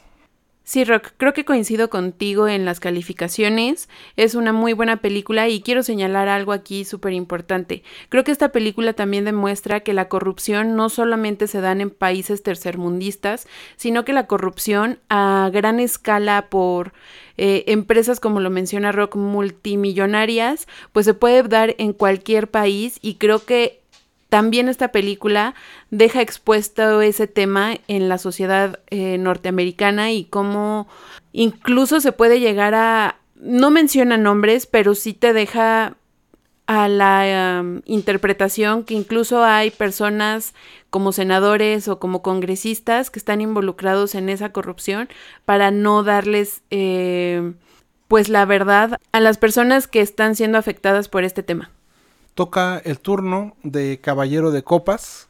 Esta película tenía eh, la duda de si traérselas a todos ustedes, porque creo que es una película bastante difícil, bastante pesadita.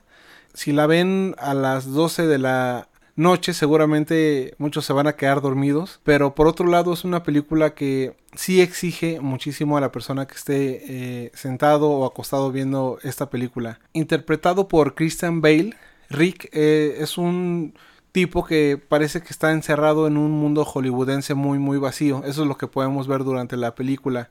Es un hombre que es muy exitoso, se nota enseguida, pero eh, también podemos ver su desesperación por ese vacío en el que vive. Normalmente cuando está en casa eh, pareciera que está en un mundo de puras ilusiones. No se sabe si realmente está viviendo la realidad o no eh, pero se nota que de forma eh, interior siempre está buscando algo real, algo que lo haga sentir vivo. En toda la película podemos escuchar una voz en off, que es la voz de, Christian Bale, o en su personaje de Rick, junto con unas imágenes bastante eh, raras o bastante confusas. Insisto, se nota su búsqueda por este lugar en la tierra o en la vida. Eh, llega un momento en el cual yo creí que tal cual estábamos viendo a una persona muerta que estaba recordando como cosas del pasado. Pero bueno, les puedo adelantar que no es así. Eh, pero imagínense nada más la tristeza o, o el desánimo que podemos ver en este personaje. Que por un momento creí que esto era lo que estaba ocurriendo. Las imágenes son verdaderamente bellas. Me parece que Lubensky tiene que ver con la, con la fotografía. Entonces, bueno, seguramente ustedes ya conocen a este mexicanazo que es sumamente talentoso y bueno, tuvo que ver con, con esta película junto con su director eh, Terrence Malick, que seguramente también lo van a, reconocer y sobre todo no se les va a hacer em, rara la película viniendo este señor en el momento que volvemos a ver a una persona sumamente atormentada y en búsqueda de la vida. Al mismo tiempo, en este monólogo del cual podemos estar escuchando em, con la voz de Christian Bale, podemos escuchar las voces de dos mujeres que tienen que ver en su vida. Son mujeres que representan principios muy distintos a los que él tiene, pero por supuesto que son muy válidos también. Mientras eh, una vive en el mundo real, es decir, es, sumamente realista y sabe cuando tendría que seguir adelante o no con Rick. Eh, la otra es una persona que es más vista como un pecado, como una belleza y sensualidad prohibida, eh, que por supuesto le atrae muchísimo al mismo Rick. La película no nos dice qué camino es el que termina o terminará eligiendo el personaje, pero es un camino, es un principio y fin eh, que vamos caminando de forma muy muy lenta con este personaje y para mí es altamente recomendable, pero insisto, si no tienen este chip de ver, como se dice popularmente, cine de arte, porque eso es, lo que es, es una película transgresora, eh, no la vean. Si tienen el chip, véanla, la van a disfrutar muchísimo, eh, se las puedo recomendar mucho, mucho. Sí, como lo menciona Rock, es una película un tanto difícil de ir entendiendo si ya no tienes el chip o no tienes las ganas o, o no le estás prestando la atención necesaria a la película, sí se puede volver muy pesada. Nosotros la empezamos a ver ya tarde eh, en la madrugada, entonces ya veníamos de haber visto otras películas, del cansancio, cansancio del día, entonces sí para mí se tornó un tanto difícil de seguirle pues el hilo, sobre todo porque también la mayoría de la película está hablada o está narrada con una voz en off, entonces no hay tanta interacción de los personajes, más bien son una secuencia de imágenes relatadas por las voces de los protagonistas. Entonces eso también lo convierte un poquito más complejo de entender. Hablando como tal de la trama de la película, pues sí es un rollo medio existencialista porque em, queremos saber sus conclusiones, pero por lo menos la interpretación que yo yo le di es el camino, una visión de la vida del personaje principal que es Christian Bale, que se llama Rick, antes de morir, que es la interpretación que yo le di, o sea, es como un cortometraje de su vida, de todo lo que hizo, de lo que no hizo, de sus sentimientos antes de morir. Y bueno, sí habla mucho de pues la relación que llevaba con su familia, con sus mujeres, porque pues tiene distintas parejas. Y bueno, él relata de cómo se va sintiendo y, y sí es un rollo muy introspectivo del personaje. Entonces, coincido con Rock véanla, denle su interpretación. Algo que me gustó mucho de la película es que todo se desarrolla en Los Ángeles. Bueno, tiene escenarios y escenas muy padres, fotografías muy padres de atardeceres, de lugares muy llenos de color. Entonces, eso me llamó mucho la atención porque sí, como lo menciona Lubeski, hizo un trabajo magnífico con eso. Le sacó provecho a toda la, la ciudad. Entonces, eso, eso se ve muy bien. Entonces, yo en cuanto a calificaciones, en cuanto a expectativas, por el, el cast que nos presentó o que leímos que tenía, eh, mis expectativas estaban en un 8, porque creemos que el cast da para mucho, porque por ejemplo está Christian Bale en el papel protagonista, Kate Blanchett, Natalie Portman, y bueno, incluso Antonio Banderas hace una pequeña aparición ahí. Entonces sí son personas que creo que pues pueden brindar algo muy interesante a la historia. Entonces, mis expectativas estaban en un 8 y mi calificación final, híjole, yo creo que tendría que volverla a ver para subir la calificación, pero yo le doy un 7. Sí me costó mucho trabajo seguirle la trama, pero se lo atribuyo a las condiciones en las que estábamos, no tanto a la película. Ok, muy respetable. Yo, eh, como bien comentas, con el puro elenco, nuevamente eh, les somos sinceros, no sabíamos de qué iba esta película y creo que aunque hubiéramos leído algo, tampoco hubiéramos entendido. Entonces, eh, sí, leer a Kate Blanchett, eh, Natalie Portman, Antonio Banderas, Teresa Palmer también sale en, en, algún momento. Joe Manganiello, digo, no es que sea el gran actorazo, pero es un hombre ya reconocido. Bueno, salen muchas, muchas personas llenando este hueco del que hablamos del Hollywood vacío. Yo me posicioné en un 8, igual que tú, respecto al nivel de, exigencia. Y yo creo que solamente me quedo con un punto arriba de ti. Yo me quedo con un 8 de satisfacción. Eh, porque, mm, siendo muy honestos, sí, sí es muy, muy pesada la película. Y es muy hermosa. Siempre lo voy a decir, me gustó muchísimo. Acabando la película me quedé pensando en muchísimas cosas y muchísimas actitudes que puede llegar a tener el ser humano o por qué no uno, uno mismo. Pero tampoco se trataba de ver una película que ya me había vendido algo y que yo lo quería consumir. Entonces, ese giro de querer esperar cierta película y de pronto encontrarnos con esto, que insisto, es muy bueno, pero no era lo que yo tenía pensado, es como la, la ruptura y no le puedo dar un 9 o un 10. Pero bueno, creo que el 8 también es muy buena calificación. La siguiente película de la cual les vamos a platicar oyentes es de un director que seguramente ya han escuchado de él y que seguramente ya han visto alguna película de él, que es Gaspar Noé, y la película es Clímax. Esta película se estrenó el del 2018 y bueno, para los que ya conocen a este director, pues saben más o menos cómo van las tramas de sus películas.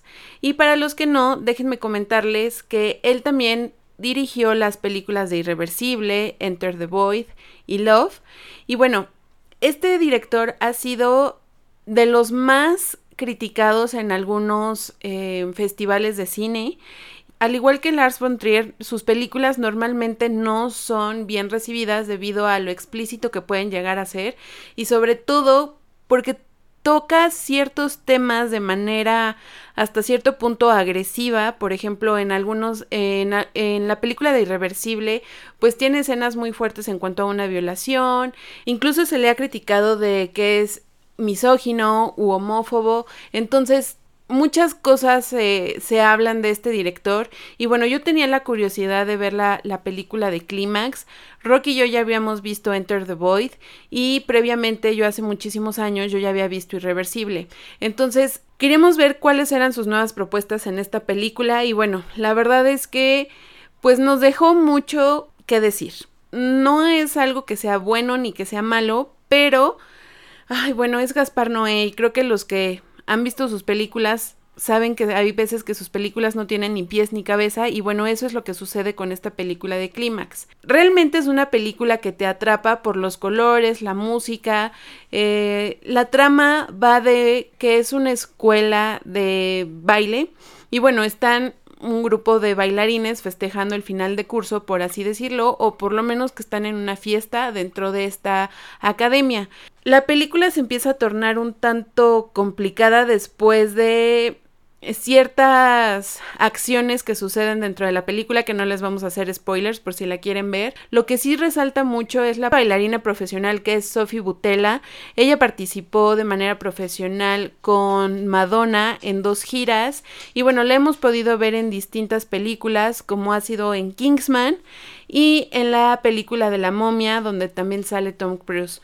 Entonces, esta actriz está apareciendo más en los films y bueno, en esta película resalta mucho su experiencia en el baile, ya que todos los movimientos y las coreografías están hechas a la perfección. Eh, entonces, visualmente es muy estética porque pues sí, las coreografías y sobre todo el ángulo en el que están filmadas la mayoría de las escenas, podríamos decirlo, aérea de todos los bailarines. Entonces es una perspectiva distinta. Y bueno, es bastante entretenida de ver, pero la trama es de plano un caos, o sea, los diálogos no son coherentes, las escenas no tienen secuencia. Y bueno, una de las características de este director es que le gusta jugar con los tiempos de las películas y sus films no necesariamente presentan una estructura normal de sus tramas, es decir, que como juega con estos tiempos, pues hay veces que nos presenta ciertas secuencias que no necesariamente son consecutivas. Entonces, si a ese tipo de juegos le sumamos una trama que no está soportada por un diálogo uniforme o por un diálogo coherente, pues se vuelve cada vez más complicado y muy pocas personas toleran este tipo de películas. Hasta cierto punto se puede considerar un director que realiza películas eh, experimentales porque como tal no está siguiendo estructuras cotidianas. Pero bueno, Teníamos que darle una oportunidad a esta película. La verdad es que Rock no estaba muy convencido de ver esta película, ya que cuando vimos Enter the Void, pues fue un fiasco total para nosotros. Fue una película muy larga y teníamos el miedo de que lo mismo sucediera con Clímax. Pero para sorpresa de nosotros no fue así. O sea, esta película es más corta. Sí nos atrajo la temática. Mm, en cuanto a saber qué iba a pasar, o sea, ya nos habíamos documentado un poco de qué iba la trama, teníamos más bien como el morbo o la curiosidad de ver qué nos iba a presentar. Entonces, tienes que estar en un mood muy abierto a lo que vas a ver.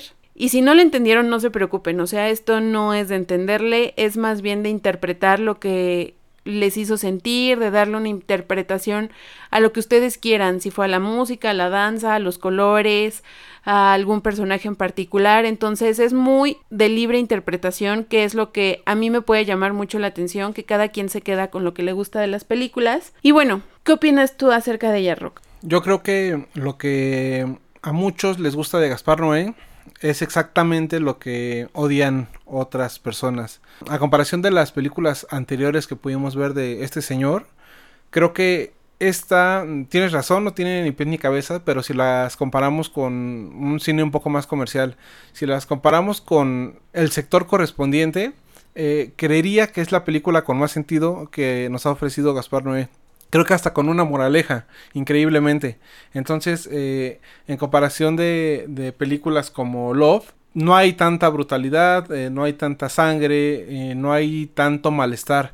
Entonces, parece más como un método de satisfacción visual a mí la verdad es que a pesar de que creo que es un director bastante valiente por querer grabar lo que a él se le antoja, eh, la verdad es que muy pocos directores de la industria pueden presumir eso, que mm, tienen el control total incluso eh, con sus locuras.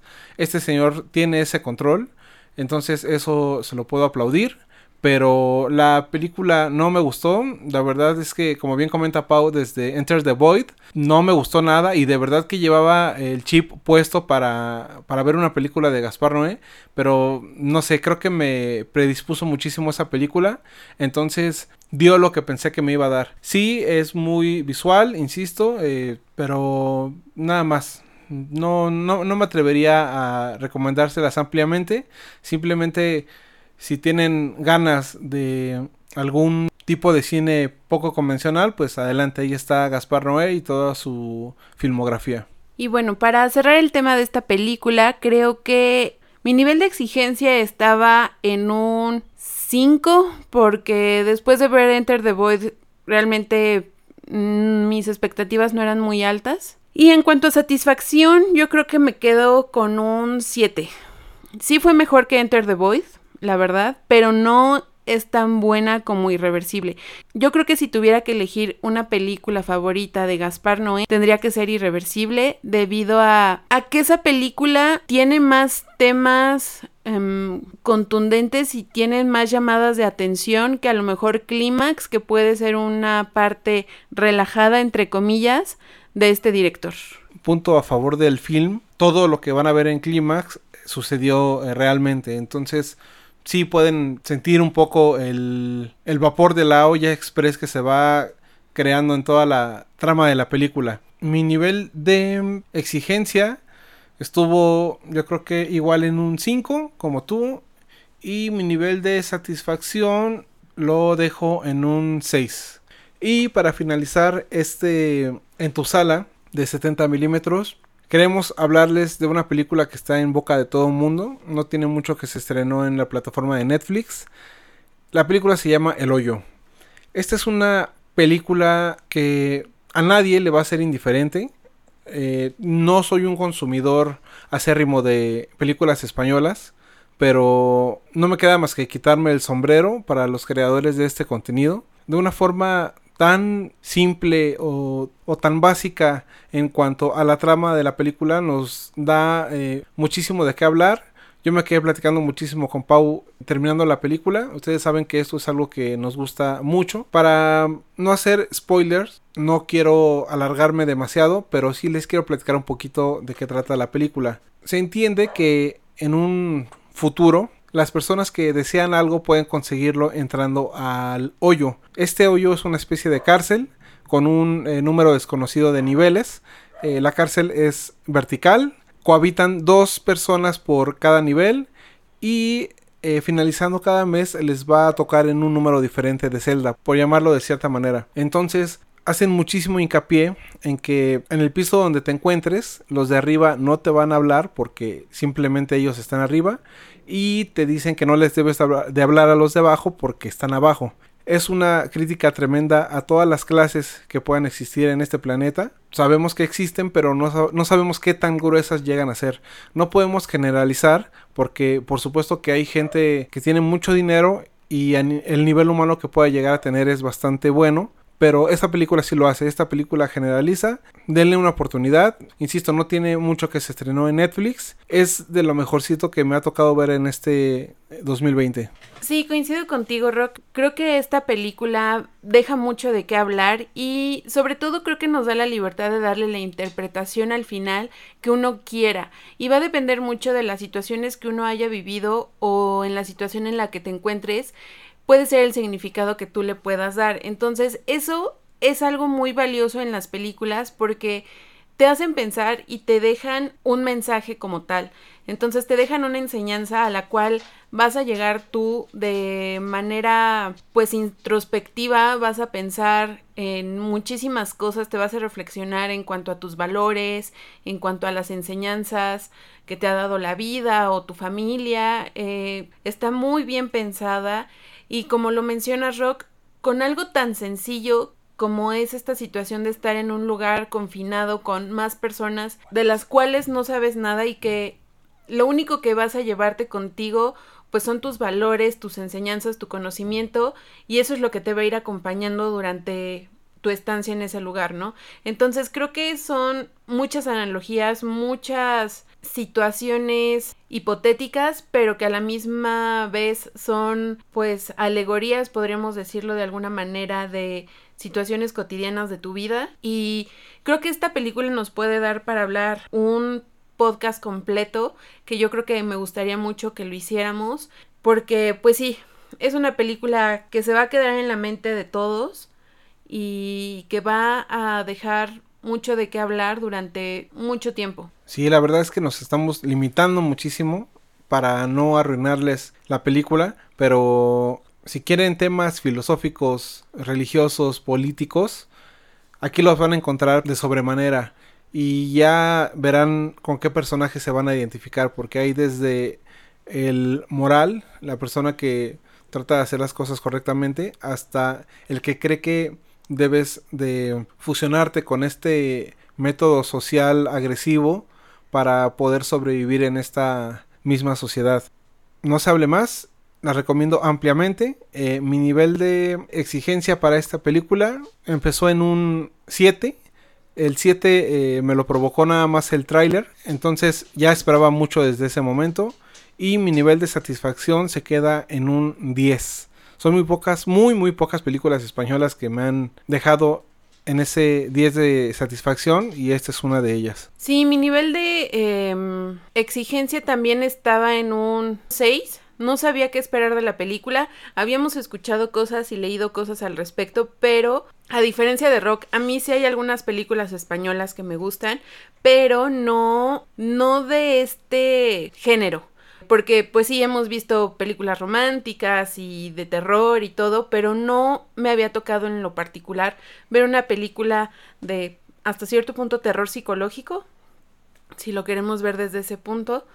Y sí, me sorprendió y yo también en satisfacción me quedo con el 10 porque sí es una película redonda, está muy bien hecha, los diálogos también pues se pueden prestar a interpretaciones de mil maneras, entonces véanla, se las recomendamos muchísimo. Déjenos sus comentarios y déjenos saber si les gustaría escuchar un podcast completo de esta película. Y bueno, oyentes, eso ha sido todo por el día de hoy. Espero que les hayan gustado nuestras recomendaciones y no recomendaciones. Y bueno, nosotros estamos haciendo lo mejor que podamos para traerles contenido nuevo, fresco, que ustedes puedan consumir directamente desde su casa, es más, directamente desde su sala. Y bueno, déjenos sus comentarios acerca de todas estas películas, qué les ha gustado y qué no les ha gustado, qué les gustaría ver, de qué les gustaría que les habláramos. Si tienen alguna recomendación de alguna película o serie, pues nosotros siempre vamos a estar abiertos a recibir sus comentarios. Ya saben, nuestras redes sociales, síganos en Instagram, en Facebook. Y bueno, los vamos a poder oír eh, la siguiente semana con nuevas películas que estén al alcance de un clic. Esto ha sido todo por el día de hoy. Yo soy Pau. Yo soy Rock. Nos vemos en la próxima.